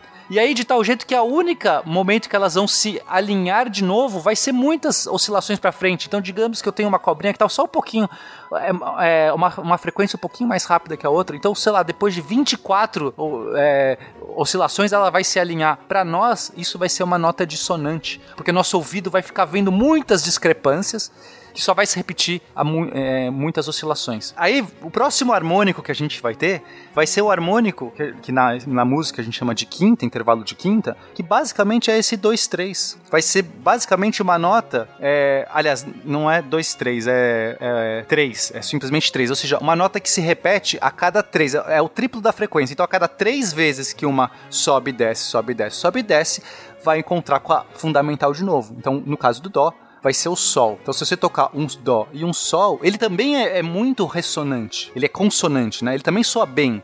Vai soar muito bem juntos. Então, se o seu editor quiser tocar o Dó com o Sol, você vai ver que soa bem. É, então, você. É, esse é o próximo harmônico. E depois o próximo harmônico vai ser um, um intervalo que a gente chama de quarta, que vai ser o Dó com Fá. Ainda soa bem. Depois você vai ter o próximo, que vai ser. E aí você vai aumentando esses harmônicos, e aí você vai tendo outras notas. Se você colocar, por exemplo, Dó com Ré e soar as duas juntas, é horrível. O Dó com Ré é o caso onde essas duas notas elas só se repetem em muitas oscilações. Então, talvez se o editor brincou aí de, de áudio com a gente, se, o ouvinte já entendeu. Os acordes musicais se formam quando você coloca três notas. E a relação de ressonância, né, consonância ou dissonância entre essas notas vai dar a intenção do acorde. Se ele é um acorde mais alegre, um acorde mais triste, um acorde é, que está com uma suspensão. Enfim, eu vou parar de falar de música, vamos voltar para astronomia. Todas essas relações musicais, elas são baseadas nas propriedades de ressonância ou dissonância. Então, por que que no espaço a gente vai ver muita ressonância? Porque quando você tem planetas ou fenômenos, vai, porque isso abrange para qualquer fenômeno, que, que consegue é, se encontrar em poucas oscilações, aquele fenômeno ele vai se, é, ele vai travar energeticamente, ele vai encontrar um mínimo, ele vai ficar se auto realimentando para continuar naquela configuração. É, a gente é, tem até uma coisa muito legal que aconteceu. Os, os- os planetas, eles é, a gente chama de migração planetária. As órbitas de planetas, elas mudam com o tempo porque você tem aí perdas de energia de interações entre planetas. Então a gente falou até na formação do sistema solar como Júpiter. É, isso é fazer propaganda, né? Olha só, nosso episódio de formação do sistema solar falamos sobre isso. Inclusive, naquele episódio, a Camila usou um exemplo de um balanço, né? Ah, é a verdade. É, né? o balanço. Mas assim, essas mudanças na órbita, elas não acontecem tão frequentemente, né? Elas acontecem no sentido de migração planetária, acontece mais porque era uma época que, que o sistema solar ele era bem conturbado, né? Tipo, o sistema solar hoje, ele é bem estável. É muito difícil você ter um tipo de mudança nesse assim, tão, tão abrupta de, sei lá, de Júpiter sair da órbita dele pra ficar na órbita de Mercúrio, sabe? É muito difícil isso acontecer. Hoje em dia, a gente está cada vez mais comportado, porque todo material é, que poderia gerar essas coisas já, já foram ejetados, ou já, ou já foram para outras órbitas, ou já se fundiram, né? Que a gente tinha muita matéria no começo do sistema solar e essa matéria foi se organizando, foi se batendo e tudo mais. Então, de fato, hoje está muito mais organizado. Mas, curiosamente, por que, que Júpiter travou com Saturno numa frequência 2-3, numa relação 2-3? A gente acha, né? Essa é uma corrente dos astrônomos que acha que Saturno pode ter salvado a, a Terra e outros planetas. Porque Júpiter estaria migrando, e, e, novamente, esses fenômenos acontecem em escalas de tempo muito maiores do que as nossas, tá? Então, é, mesmo que tiver acontecendo alguma migração agora, a gente não vai ver tão cedo, isso é em milhões de anos. Mas voltando, Júpiter provavelmente estava migrando e Saturno também estava migrando, por uma diferença de pressão ali, né, enfim, de radiação e tal. E aí chegou um momento que Saturno travou com o Júpiter no 2-3, e aí essa configuração ficou ressoando, ou seja, se re- realimentando e impediu que uma mudança, porque para você sair desse travamento para ir para outro, você vai precisar de muito mais energia, já que essas já que essas duas ondas estão. Eh, As influências gravitacionais se realimentam em pouco tempo, ou seja, a cada dois anos de Júpiter, você tem uma realimentação de Saturno puxando ele de novo. Uhum, Então é por entendi. isso que é, trava. Assim como a, é, a órbita de, de Mercúrio está dois terços, né, dois três, a relação dois três, também não é por acaso, é porque travou, chegou nessa, nessa configuração e travou. Pode ser, agora respondendo a sua pergunta, pode ser que em milhões de anos é, ele saia desse alinhamento e entre no alinhamento 1-1, né, que seria o travamento perfeito, seria o, o harmônico ali, ele, a, a mesma coisa da Lua. É, Talvez a Lua travou 2-3 com a Terra em algum momento e saiu. Então isso pode acontecer, isso vai depender. é, é, é, né, são muitas revoluções e muita coisa acontece, porque a gente está falando de pequenos efeitos, Fencas. Sim, uma sim, pequena puxada, um alinhamento que de repente Júpiter vai fazer, um outro, uma confluência de planetas, pode ser o suficiente para dar uma pequena energia e tirar daquela, transi da, daquela travamento e ir para outro travamento. Mas normalmente, quando você trava numa ressonância, aquilo fo- forma uma boa relação, uma, uma ligação mais forte. Assim como as notas musicais, quando você ouve elas ressoando, aquilo dá uma sensação mais gostosa, prazerosa, você, a harmonia fica mais, mais clara pra gente quando você tem notas ressoando. E você, querido ouvinte, não imaginou que aprender sobre harmonia, harmônicos musicais não cast sobre é, Mercúrio, né? Mas é isso aí. SciCast sempre surpreendendo.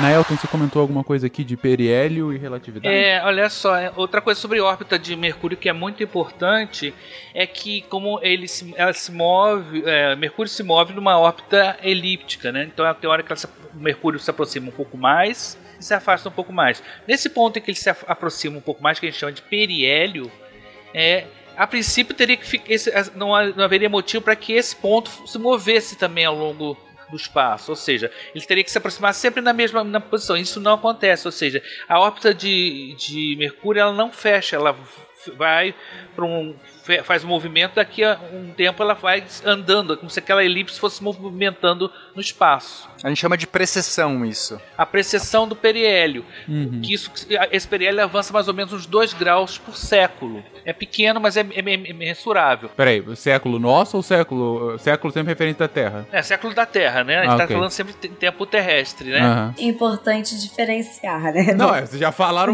que são dois, um ano a cada três dias, pra então um século é rapidinho. Não, inclusive tem que, a gente tem que ter o cuidado, o tempo passa igual em todo lugar. É só a medida de tempo que é dia e ano lá que é diferente, né? E, né, né, não é bem assim não, hein, Naelton?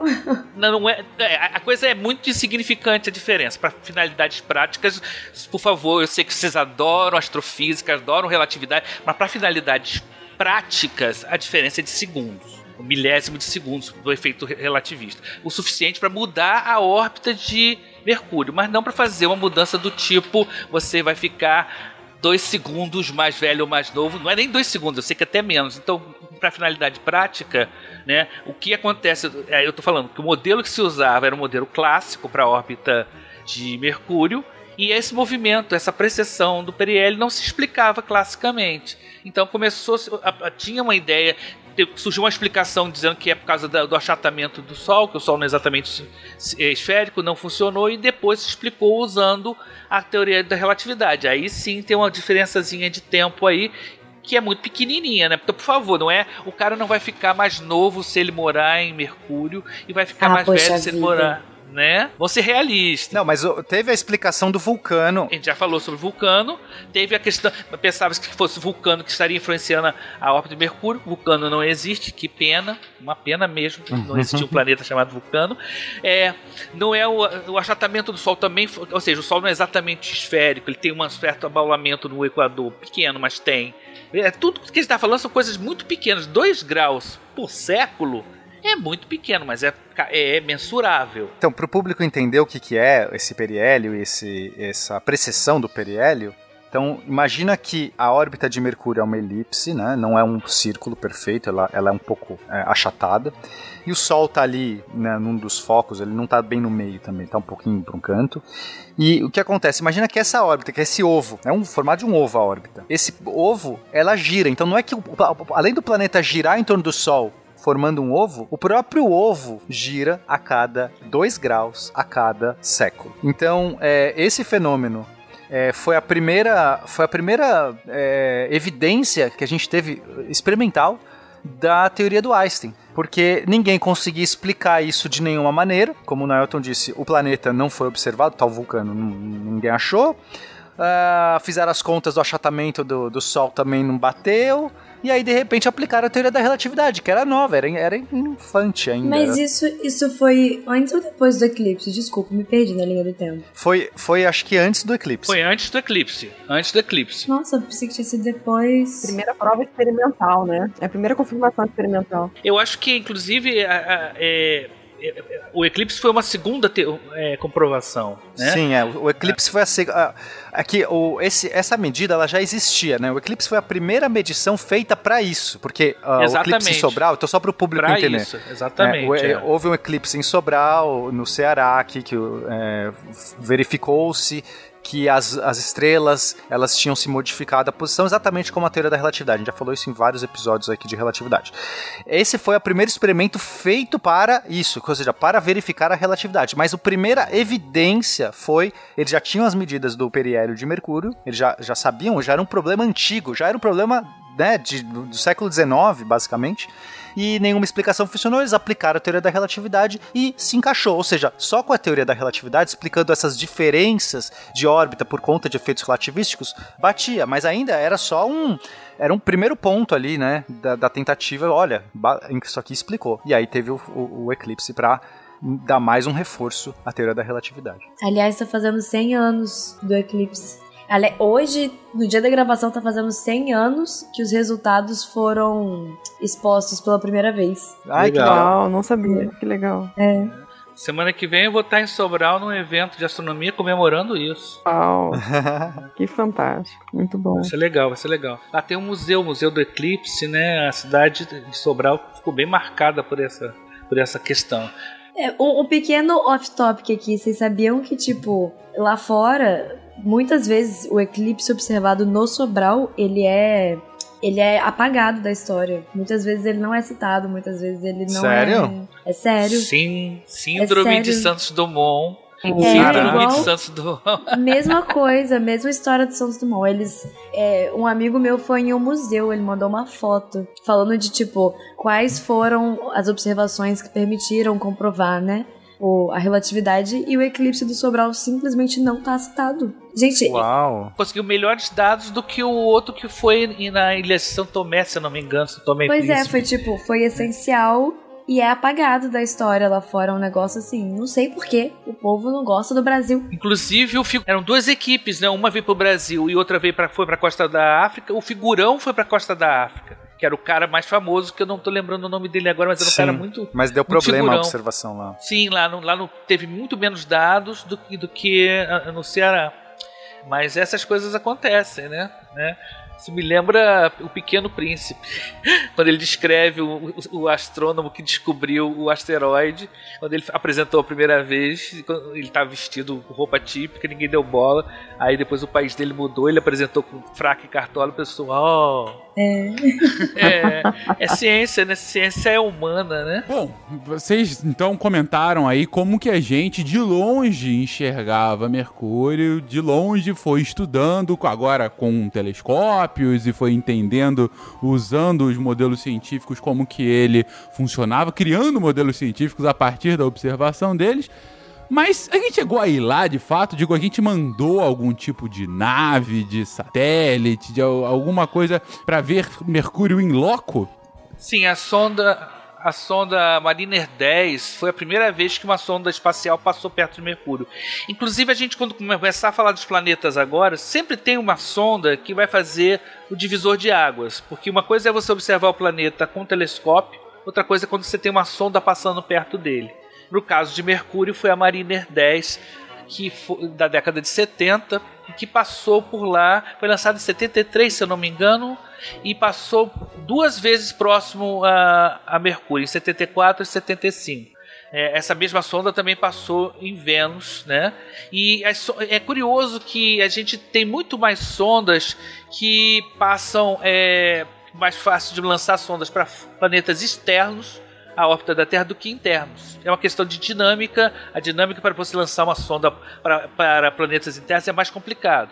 Essa sonda Mariner 10, por exemplo, ela, ela fez uma passagem por Vênus e depois passou em, em Mercúrio, usando um pouquinho a gravidade de Vênus e, e- e fazendo os, é, análise dos dois planetas.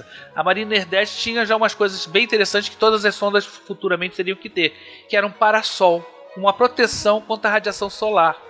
Porque qualquer sonda que vai para lá tem a vantagem de poder usar a luz solar dos seus painéis solares para pegar energia, mas a, a- luz solar aquece muito o equipamento. Então, se ele não, não proteger o núcleo do equipamento com uma espécie de uma sombrinha, vamos dizer assim, né, a sonda derrete, a sonda cozinha, né? E sem contar que atrapalha também a observação, né? Tipo, a luz do sol atrapalha a observação, ofusca. Você não vai poder apontar o seu telescópio direto para o sol, a sua câmera, né, Hum. direto, né?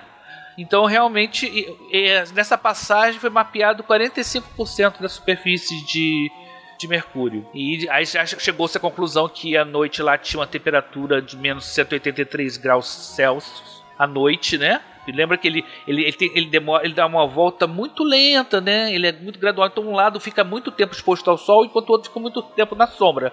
É, e como a atmosfera, a atmosfera de Mercúrio é muito tênue, a gente não vai ter esse efeito que tem na Terra, por exemplo, da de você ter uma, uma, uma temperatura mais homogênea. Você não tem convecções que acontecem no planeta, né? Ou seja, um lado tá quente, o outro lado tá muito frio, porque você não tem como a temperatura migrar, né? Ela só vai, a temperatura só vai migrando pelo, por fenômenos de, de condução de calor. Basicamente, a Isso, pedra condução de um lado esquenta é, exatamente. é, e vai esquentando do outro lado. A gente não tem convecção. Então o ar, aqui a atmosfera da Terra, ela tem um papel fundamental para deixar a temperatura mais homogênea, porque o ar, como ele está sempre migrando do lado mais quente, vai indo para o mais frio, ele vai trocando, ele vai deixando essa temperatura mais homogênea. Então a nossa, a nossa noite aqui na Terra, ela é muito mais amena do que seria se não tivesse se não tivesse a, a nossa atmosfera. Então Mercúrio não padece desse problema, né? Se, se pensar se é um problema, se você tiver pessoas tentando colonizar, então, a, acho que a primeira, a, a- primeira falácia, o primeiro mito que é importante a gente cair é o seguinte: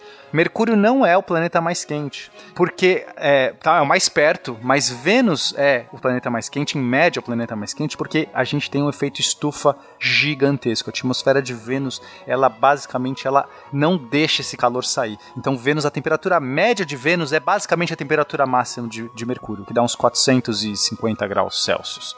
É, isso é a temperatura média de Vênus. Então, Mercúrio não é o planeta mais quente. E o lado frio de Mercúrio, o lado, o lado de noite de Mercúrio é muito frio. É muito frio. Uma amplitude térmica de uns 60 graus, não é isso? Uma coisa assim.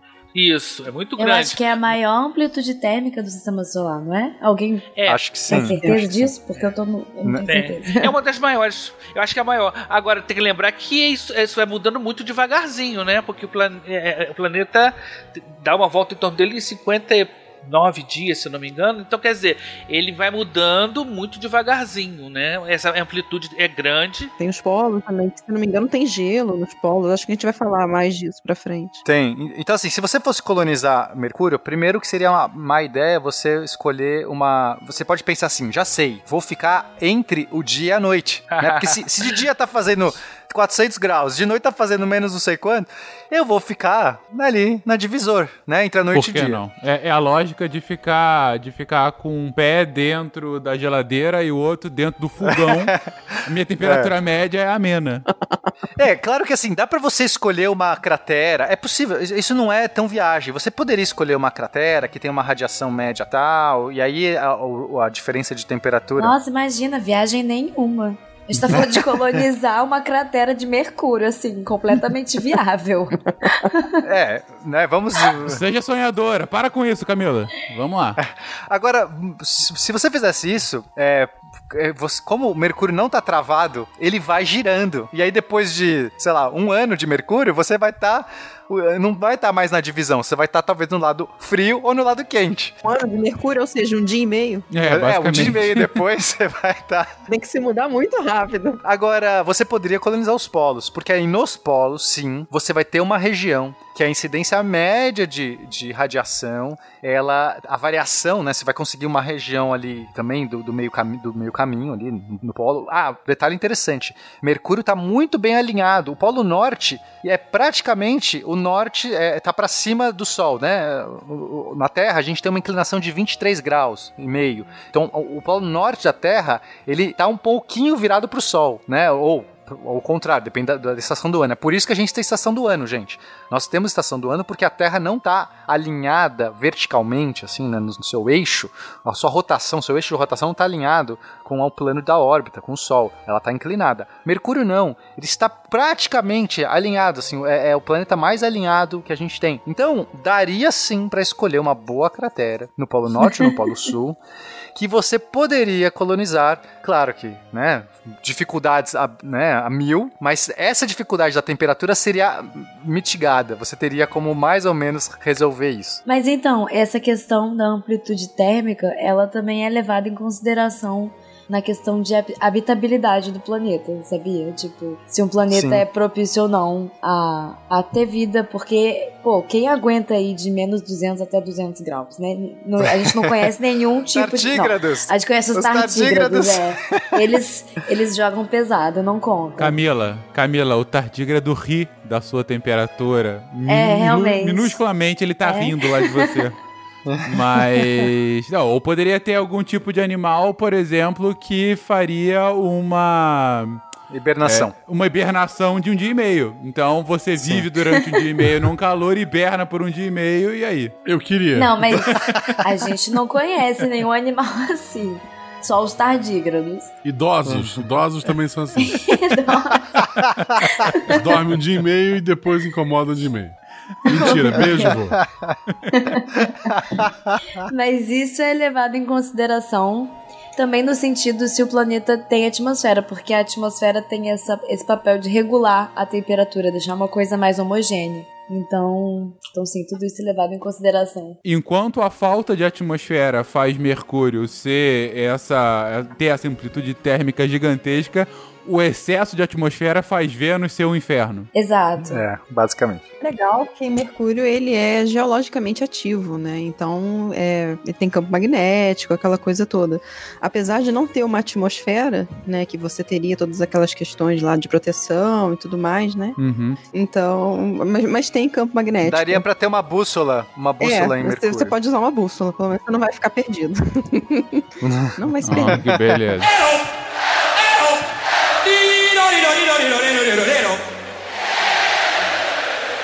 Tero, tero.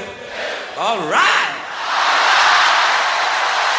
Mas acaba não tendo atmosfera por conta da proximidade do Sol, a gravidade do Sol impede alguma coisa assim? Ele só tem entre 5 e 6% a massa da Terra, né? Então ele tem realmente muito, muito pouca massa para reter gases ali, né? Que São Ah, voláteis e tudo mais.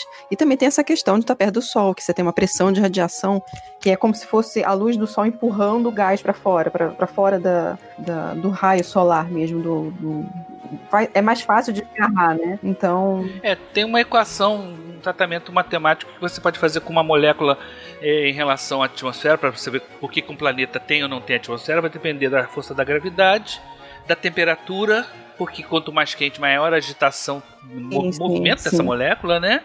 E você tem, além disso, a influência solar que vem da luz, da pressão de radiação, do vento solar também, que quando atinge inclusive a superfície de Mercúrio, produz aquela pseudo-atmosfera, né? Que é nada mais nada menos do que resíduos do vento solar que ficam presos ou que interagiram com as rochas ali e criaram uma pequena camadinha de hélio ali. Também né? deve passar que CME não- ali, que são aquelas ejeções de massa do Sol, né? Aquelas nuvens de partícula que vão se deslocando. Em algum momento, isso, isso deve chegar em, em Mercúrio de um jeito muito mais catastrófico. É, tudo bem que eles não têm satélites, eles não têm satélites ainda. O, o que eu entendi da explicação do Naelton é que de tempos em tempos, se você tivesse Mercúrio, você começaria a falar fino. É basicamente isso. Por conta dessa nuvem de hélio. É, eu acho que você falaria um pouquinho fino e morreria também se você tirasse o capacete. você ia Ah, sair detalhe. pelo É nariz. É, é, você ia morrer falando fino. Você ia morrer falando fino. Se tu tá falando fino, revisa o teu traje, porque alguma coisa tá errada. É, exatamente. Isso aí, ó. Cara, eu acho que eu tô falando fino. Fulano? Fulano? Eu só. Mas entendi. Mas já que a gente tá falando dessas questões físicas, propriedades físicas de Mercúrio, acho que é legal até contextualizar, porque. é, então vamos lá.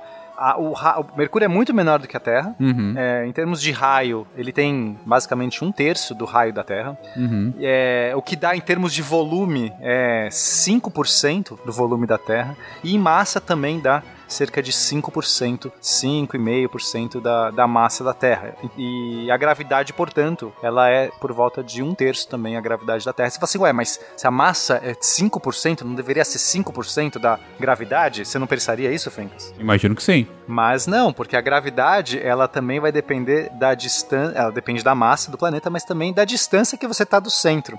É, Como o volume é muito menor, super- na superfície de Mercúrio você tem uma gravidade maior do que seria se você tivesse na, na mesma distância que você estaria da, se tivesse na Terra, entendeu? Não Ou seja, entendi, ele é menor.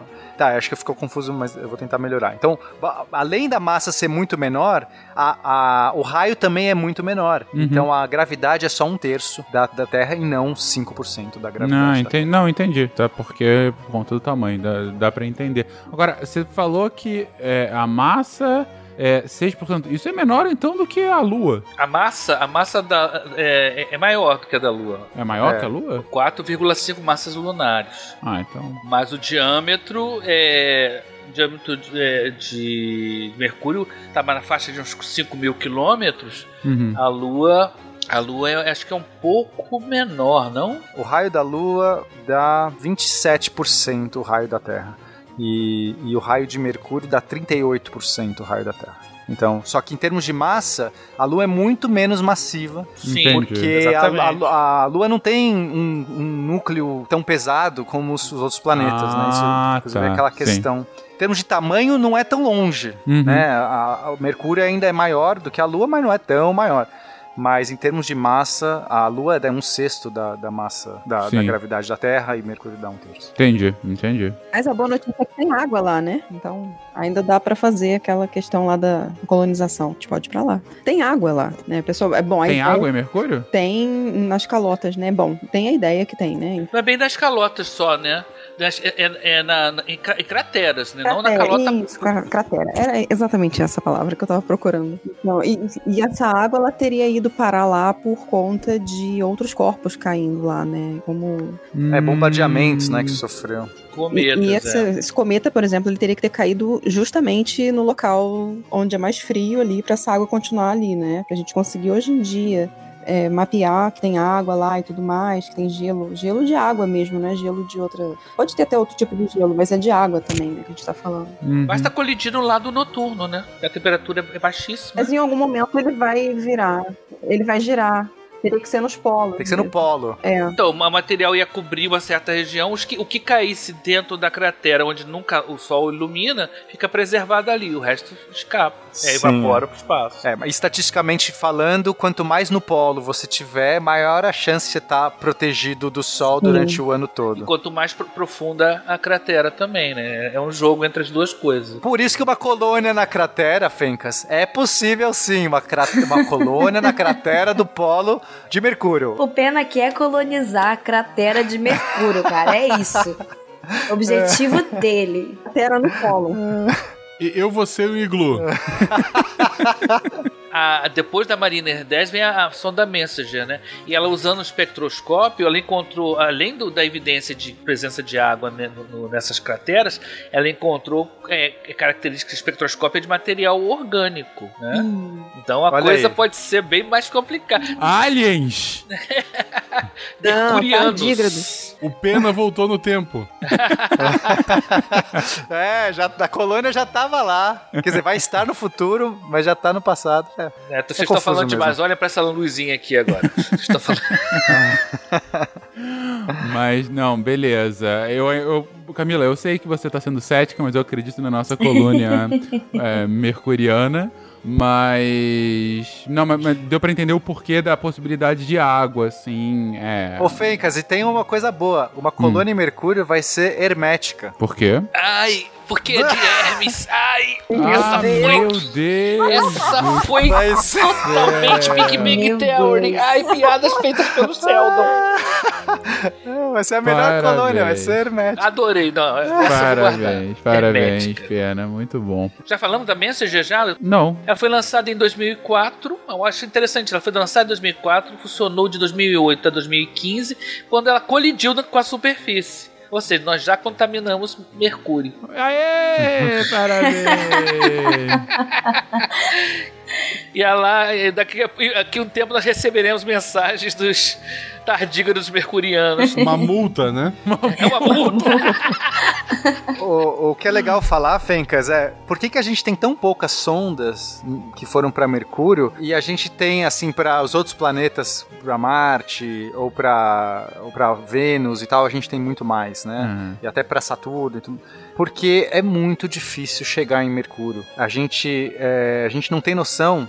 É, Eu já vi muita gente falar assim: ah, o problema do lixo é fácil, pega tudo e joga no Sol. Tipo, em órbita, joga no Sol. Só pra pôr em órbita já vai ser caríssimo, mas mesmo assim, suponha que você tenha um objeto em órbita da Terra. Pra você jogar ele pro Sol, pra ele colidir pro Sol, você tem que basicamente frear todo o movimento. De, a, toda o, a- o momento angular, ou seja, a, rota, a translação que o a planeta Terra está fazendo no Sol, você tem que frear essa translação toda para que aquele objeto chegue no Sol. Lembra que a gente falou que é, para você fazer um objeto sair, é, entrar em órbita na Terra, você, só- você tem que basicamente é, pôr ele em velocidade tão alta, horizontal, a ponto dele errar o chão? Sim, sim. A gente está, nesse momento, errando o chão do Sol. A gente está errando o chão do Sol tão rápido, tão rápido. É, alguém, eu não sei, acho que é. Alguém sabe se- qual a translação do Sol? Acho que é um milhão de quilômetros por hora. Eu não sei agora. Acho que é um ano por ano. Um ano por ano. Sim. Mas a a velocidade que a gente está é tão alta que para você chegar no Sol, você tem que frear tudo isso, e isso é uma queima, né? É um gasto de combustível. O Mercúrio é. Chegar em Mercúrio é um pouco menos difícil do que chegar no Sol, mas é muito difícil, porque Mercúrio está muito próximo do Sol. Então é dificílimo. Para você conseguir fazer isso sem gastar muita energia, você basicamente tem que fazer missões que usem os auxílios gravitacionais, naqueles efeitos Stirling, que a gente usa, né? Quando passa perto de um, de um outro planeta, você basicamente é, dá uma acelerada, né? Ou dá uma freada usando esse fenômeno gravitacional. E, e, e para você conseguir chegar em Mercúrio. Então é muito difícil. Mercúrio não é fácil e não. É, as pessoas têm, é, têm essa impressão de que cair no sol, por exemplo, é muito fácil. Igual aquela história de buraco negro, que as pessoas acham que é um ralo gigante, que tudo cai lá. Exato. Só que é. não é assim, porque Não você é? tem a conservação. não é. você tem a conservação angular do sistema. Então, para você. é, a conservação angular ela depende do raio da sua órbita. Para você diminuir esse raio, você teria que chegar a velocidades absurdas, passar velocidades relativísticas que é impossível, ou então frear. E para você frear, você tem que ir contra esse movimento, que Uhum. você também gasta muita energia. Então não é só cair, não é tão simples assim. Se, por exemplo, Fenka, se a gente. Se amanhã o nosso Sol virasse um buraco negro, tá? Desse um piripaque, sei lá. Não vai acontecer, tá, gente? Mas só para efeitos de, de locubração. Se o nosso Sol Amanhã virasse sai um buraco news. negro. É. Não aconteceria nada com as órbitas dos planetas. Nada. Tipo, tudo continuaria igual. Um buraco negro da mesma massa. Não ia mudar nada. Com a mesma massa. É isso. Mas ele, ele tava com a mesma massa, só simplesmente colapsou e virou um buraco negro. Mas ia amanhecer mais tarde, né? É, a gente ia, ia morrer de frio, todo mundo ia morrer, né, por congelado. Mas o buraco negro em si, ele não é um grande ralo que vai capturar tudo. Nossa, se virar um buraco negro, vai- todos os planetas vão colapsar. Não, não vai acontecer nada, porque todos os planetas estão caindo. Então é muito rápido para cair no buraco negro, porque a gravidade independe se é um buraco negro ou se é um sol. Inclusive, a gente tem um episódio sobre buraco negro. Clim, clim. Ah, sim, não. Já, já fizemos um episódio, é verdade, já exploramos bastante isso. Ok, então, difícil chegar em Mercúrio, mas já chegamos, já tivemos algumas sondas lá. Vocês já comentaram aqui sobre tanto Messenger quanto. Ah, A Mariner. a Mariner, né? Antes dela. E aí, gente? Mas ainda sendo muito difícil, tem planos pra voltar lá? Tem o que mais estudar? Enfim, queremos saber mais de Mercúrio? Sim, nós temos uma sonda a caminho de lá, né? A caminho não, ela vai ser lançada, é a Bepi Colombo, também nome de italiano. É a Itália na, na América, na- no sistema solar. Já, já tá claro isso pra gente. Aquela forma de vida tem uma pizzaria, inclusive. Que a gente... Com e lá é fácil de certeza. Fazer pizza porque você não precisa nem de aquecer, né? Bota lá só lá em cima da, da- do chão, lá do, do lado do luminar. Isso, tu põe pra cima. Isso, é. Isso. Só esfria muito rápido também, né? Tem que comer rápido porque daqui a pouco É, exatamente. A sonda Bepi Colombo foi lançada em, 1900, em 2018 e deve chegar lá em 2025. Olha só o tempo que demora, né? Caraca! Ela vai fazer várias passadas até chegar na posição, né, na distância. Ela é uma, é uma sonda da Agência Espacial Europeia e da Agência Espacial Japonesa, né? O nome é em homenagem a um matemático engenheiro, Giuseppe Colombo, e os seus trabalhos sobre a ressonância né, de Mercúrio. Né, e ela, é, a ideia é que ela, ela possa estudar a origem, evolução de Mercúrio, as características mais detalhes, né, formato e tal, é, exa- examinar essa atmosfera tênue de Mercúrio que o pessoal chama de exosfera, comparando com a da Terra, né? É estudar a estrutura da magnetosfera, do campo magnético, ver a origem direitinho desse campo magnético, e ainda fazer mais estudos sobre a teoria da relatividade. Ou seja, essa sonda vai fazer bastante coisas interessantes quando chegar lá daqui a alguns anos. Quantos anos? Seis anos, né? É, seis anos. Na verdade, quase cinco. Estamos a, a algumas É. semanas do fim da década. Sintam o peso disso. Diga aí. A Bep Colombo vai fazer flybys. Flyby é essa, esse rasante que ela dá no- num planeta, né? Pra fazer esses auxílios gravitacionais. Então ela vai fazer flyby tanto na Terra quanto em Vênus e em Mercúrio. Quer dizer, ela vai ter que ficar. Esses seis anos, ela basicamente vai ficar dando rasante nesses planetas. E toda vez que ela dá um rasante, ela consegue dar, faz uma queima de combustível que vai ser mais eficiente. E aí ela vai conseguir é, reduzindo a sua. Vai aproveitando a gravidade da Terra e de Vênus para poder tirar aquela, aquela velocidade de rotação, né, aquele momento angular, como você falou, para poder chegar numa posição, numa posição que possa fazer um estudo sobre Mercúrio. Uhum, Eu acho que eles mostram isso em Perdido em Marte, não é? Que eles usam. Acho que eles usam a Lua pra fazer um estilingue pra voltar pra Marte, alguma coisa assim, não lembro. direito. É. Usou a Terra. Usou a própria É, Terra. a Terra. É. É, acho que é a Terra, que eles iam, eles estavam voltando pra Terra, né? Eles Isso, mudam a- exatamente. A sequência do cara explicando isso é a melhor, um dos momentos mais interessantes do filme. Não, e o astrônomo que faz o cálculo é aquele nerdão assim, bem padrão, sabe? É. Sim, com certeza. Bem estereótipo. É, o, o diretor da NASA fala: Você Exatamente. sabe que eu sou seu chefe, né? Ele sei. É ótimo, é ótimo. É. Essa parte de astrodinâmica é muito interessante, é muito legal. Se esse filme fosse na década de 90, o estilingue seria realmente um elástico entre a Terra e a Lua. Com efeitos especiais e tudo. Talvez fosse um filme melhor, inclusive. né? Ah, não sei, cara. Tem minhas dúvidas.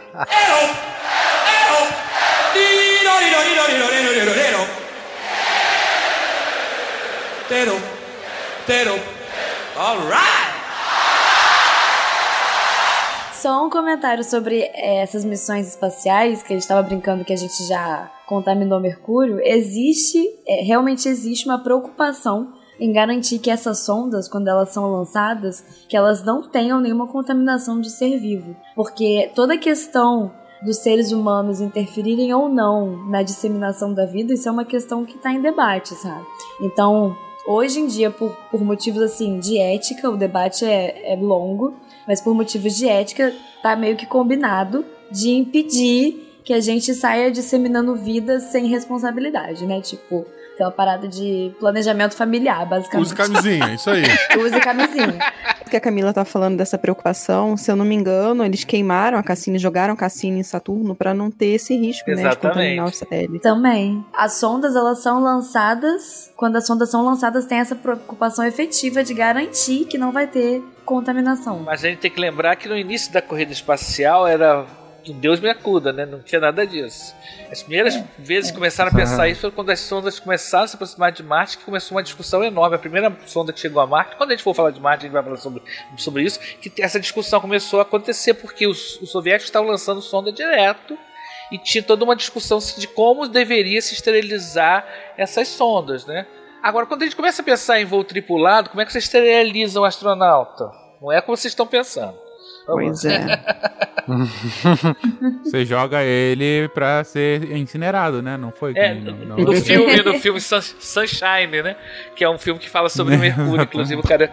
né, Mas, pô, então quer dizer, uma viagem tripulada, que todo que costuma defender viagens tripuladas, ela é muito mais perigosa do ponto de vista de contaminação, né? Porque por mais que você faça, Ah, sem né, você vai estar contaminando. E engraçado disso que vocês estão falando de, de uma missão tripulada, né? No, no filme lá que a gente tá falando de Perdido em Marte, o astronauta lá, ele pega o cocô dele, né? E Sim. coloca lá no Uhum. chão pra nascer batata. E depois a, a- Uhum. a barraca explode e espalha tudo pra tudo quanto é lugar. Foi. Cheio É. de tardígrado. É, literalmente, ele literalmente cagou em Marte. Cagou Marte todo. Demarcou o território. Viva a humanidade. Sim, isso, boa ideia. Mar- Demarcou o território, fica bem mais bonito. Gente, falamos aqui sobre Mercúrio, falamos sobre o passado, o presente e o futuro do Estúdio Mercúrio, falamos sobre o planeta como um todo, falamos efemeridade sobre Mercúrio, inclusive como ele já esteve no nosso imaginário, em lendas e tal. Tem uma partezinha que vocês colocaram aqui no final da pauta que eu achei muito bonitinha, que é um resumão do que a gente falou aqui. Não sei, alguém quer, quer comentar? 10 coisas desse cast aqui, dessas últimas uma hora e meia que a gente tá conversando aqui, 10 coisas que você tem que saber sobre Mercúrio, pra, pra aquela sua prova do ensino médio ou pra você que tá aí no meio de um jantar de família e quer impressionar as pessoas pelo seu vasto conhecimento sobre Mercúrio. Vamos lá. Ah, eu começo. É o menor planeta, apenas ligeiramente maior que a Lua. Beleza, Camila? Ele é o mais interno, assim, há controvérsias. Eu acho que o Rio de Janeiro é mais interno que ele. Mas ele é o mais interno, ele tá só 58 milhões de quilômetros do Sol. Beleza. Geisa? Ele tem os dias mais longos, né? Com 59 dias terrestres, e os anos mais curtos, com 88 dias terrestres. Impressionante. Pena? Ele tem uma superfície bastante acidentada, né, cheia de crateras, justamente porque ele não não tem ali nenhuma. eh, Superficialmente, ele não tem nenhum mecanismo que, que vá. Não tem nem atmosfera e também não tem nenhum vulcanismo que tá mexendo com essa com a superfície. Guaxa? Tinha uma pauta, é isso mesmo?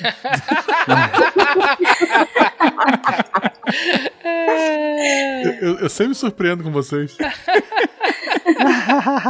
Beleza, Naelton. Não dá pra respirar lá. A atmosfera é muito fina e é resultado de, de vento solar e impacto de micrometeoritos. Então a, a, a voz do Hélio já era, né? Realmente não vai ficar com a vozinha. Tudo bem, deixa pra lá. Gostei. É. Camila. Ele não tem luas, meio solitário, tadinho. Provavelmente também pelo tamanho, né? Não tem nem como atrair, né? Deve ir tudo pro sol, imagino. Né? Não. A lua, a lua me traiu. A lua traiu Mercúrio. É, e não deu nenhum anel pra ele também. É, olha. é- Obrigado, Nelton, pela qualidade do, do programa. Naelton já falou da Geisa, então Geisa 8. É um lugar muito difícil para se viver. À noite tem 180 graus negativos, né, à noite, e durante o dia mais de 430 graus positivos. Desculpa, pena. o, o pena, o pena há de prosperar com a sua colônia nos polos. Mas, Não tem aquele programa, rapidinho, não tem aquele programa que o cara fica na selva tentando sobreviver? Bear Vai ser o. Pena tentando sobreviver na, em Mercúrio, nas crateras de Mercúrio, cara. Eu, eu digo que ele dura dois anos lá. Não, tem, ó, tem aquele pelados e não sei o como é que é? Pelado? Largados e pelados. É isso aí, esse é o meu. Nu é seis meses. Se ele vai nu, eu quero diminuir pra seis meses. também. Seis segundos? Ah, tá. Bora, pena, 9. É, bom, o Sol, ele domina o céu, né? Ele é gigantesco em Mercúrio. Ele é três vezes maior do que o Puta, que é a gente verdade, eu não tinha pensado no óbvio. Deve ser um troço gigante, cara. Meu Deus do céu. É Não olhe verdade. pro Sol, menos ainda nesse caso. É, bom, enfim. Não, não, imagina você tá em Mercúrio assim, você só, sabe, passou assim, olhou- deu uma, aquela olhadinha pro céu, você, você já fritou o seu olho, porque o Sol é maior e tá mais perto ainda, você não, Não, pode tem nem, atmosfera pra não amenizar. pode nem né? olhar pro céu, o, sol, o céu. É verdade. Caralho, seres vivos de Mercúrio, eles devem ser cegos. Bom, usam sombreiros. Eu quero muito uma ficção científica que trate esses aspectos. Uma por corrente, favor. uma corrente foi, foi desenvolveu pro lado cego, outra criou É, todas as sombreiros. sondas que foram pra lá usavam sombreiro. Todas as sondas usavam. Tem que usar sombreiro. É. No mínimo, um óculos de sol. Que beleza. Vai, Naelton, acaba aí o 10. Ele foi visitado até o momento apenas por duas sondas automáticas, Mariner 10 em 1974, a Messenger em 2008 e a próxima a chegar lá é a Bep Colon, que deve chegar lá em 2025 se nada acontecer no meio do caminho. Não, Então- o mais legal da Bep Colombo é que agora, abril de 2020, ela volta pra Terra pra pegar o impulso gravitacional. Então a gente pode dar um último tchau pra Bep Colombo ali. Se você tiver, acho que é 4 de abril, deixa eu dar uma checada aqui. Marca com dente. É, 6 de abril, 6 de abril de 2020, você vai ter a última chance de dar um, um adeus pra essa sonda super Vai legal. vai com Dio, buongiorno. Então é isso, querido ouvinte. Você aprendeu um pouco mais sobre Mercúrio. Se você quiser pular todo o cast só pra esse finalzinho, é o resumo do que a gente falou na última uma hora e meia. É, marca um minuto, o, editor marca um minuto e bota lá no início. Se você não quer ouvir a gente falando, só quer ser um resumo. ah, para o minuto tal, tal. que interessa. É, tantos italianos além do não sei o quê. Guaxa, quer fechar de alguma forma? Eu queria só dizer se alguém se ofendeu do que a gente falou sobre é, a astrologia, é porque a gente é tudo leonino e a gente não acredita daí nisso. Eu chutei um signo, não sei se leonino é o que não acredita, mas funciona igual.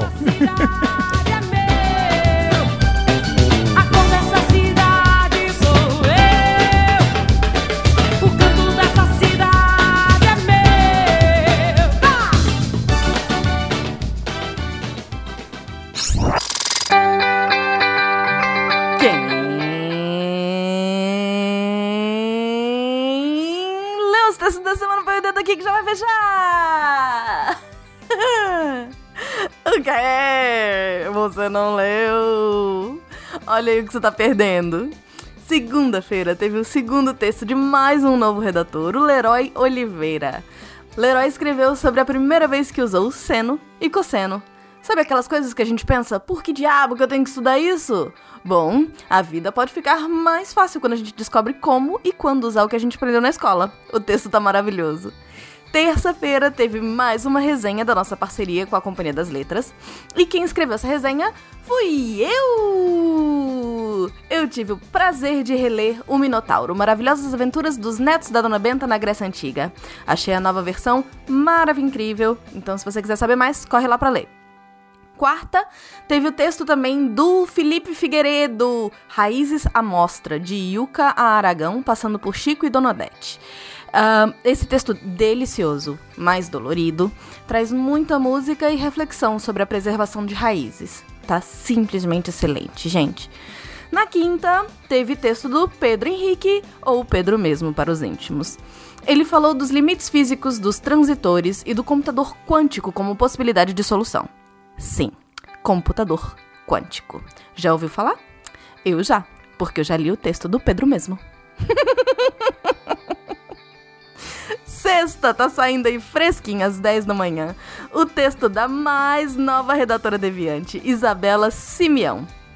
Ela escreveu um texto desesperador sobre a água que a gente bebe, mas tá uma delícia de ler. Então corre lá. Gente, o que mais amo, o que eu mais amo de ser editora no portal é ter a oportunidade de ler sobre essas coisas maravilh maravilhas que eu nunca leria, porque não fazem parte da minha área. Então eu aproveito a deixa para sugerir fortemente que vocês leiam todos os textos do portal. Nossa equipe é muito foda e tá ficando cada vez mais linda. Se vocês olharem essa semana, é toda de novos redatores e eu, tá bom? Se você também quer se tornar um novo redator deviante, manda um e-mail para contato@saicast.com.br. Aqui é a Debbie Cabral, editora do portal, apagando a luz da Torre Deviante. Clique, clique.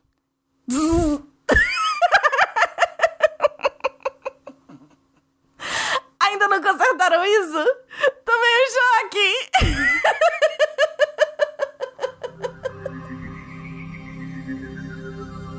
Se a ciência não for divertida, tem alguma coisa errada.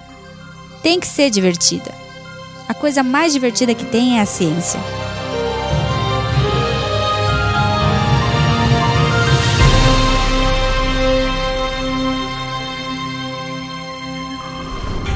Este programa foi editado por Tapcast. Edições e Produções de Podcast.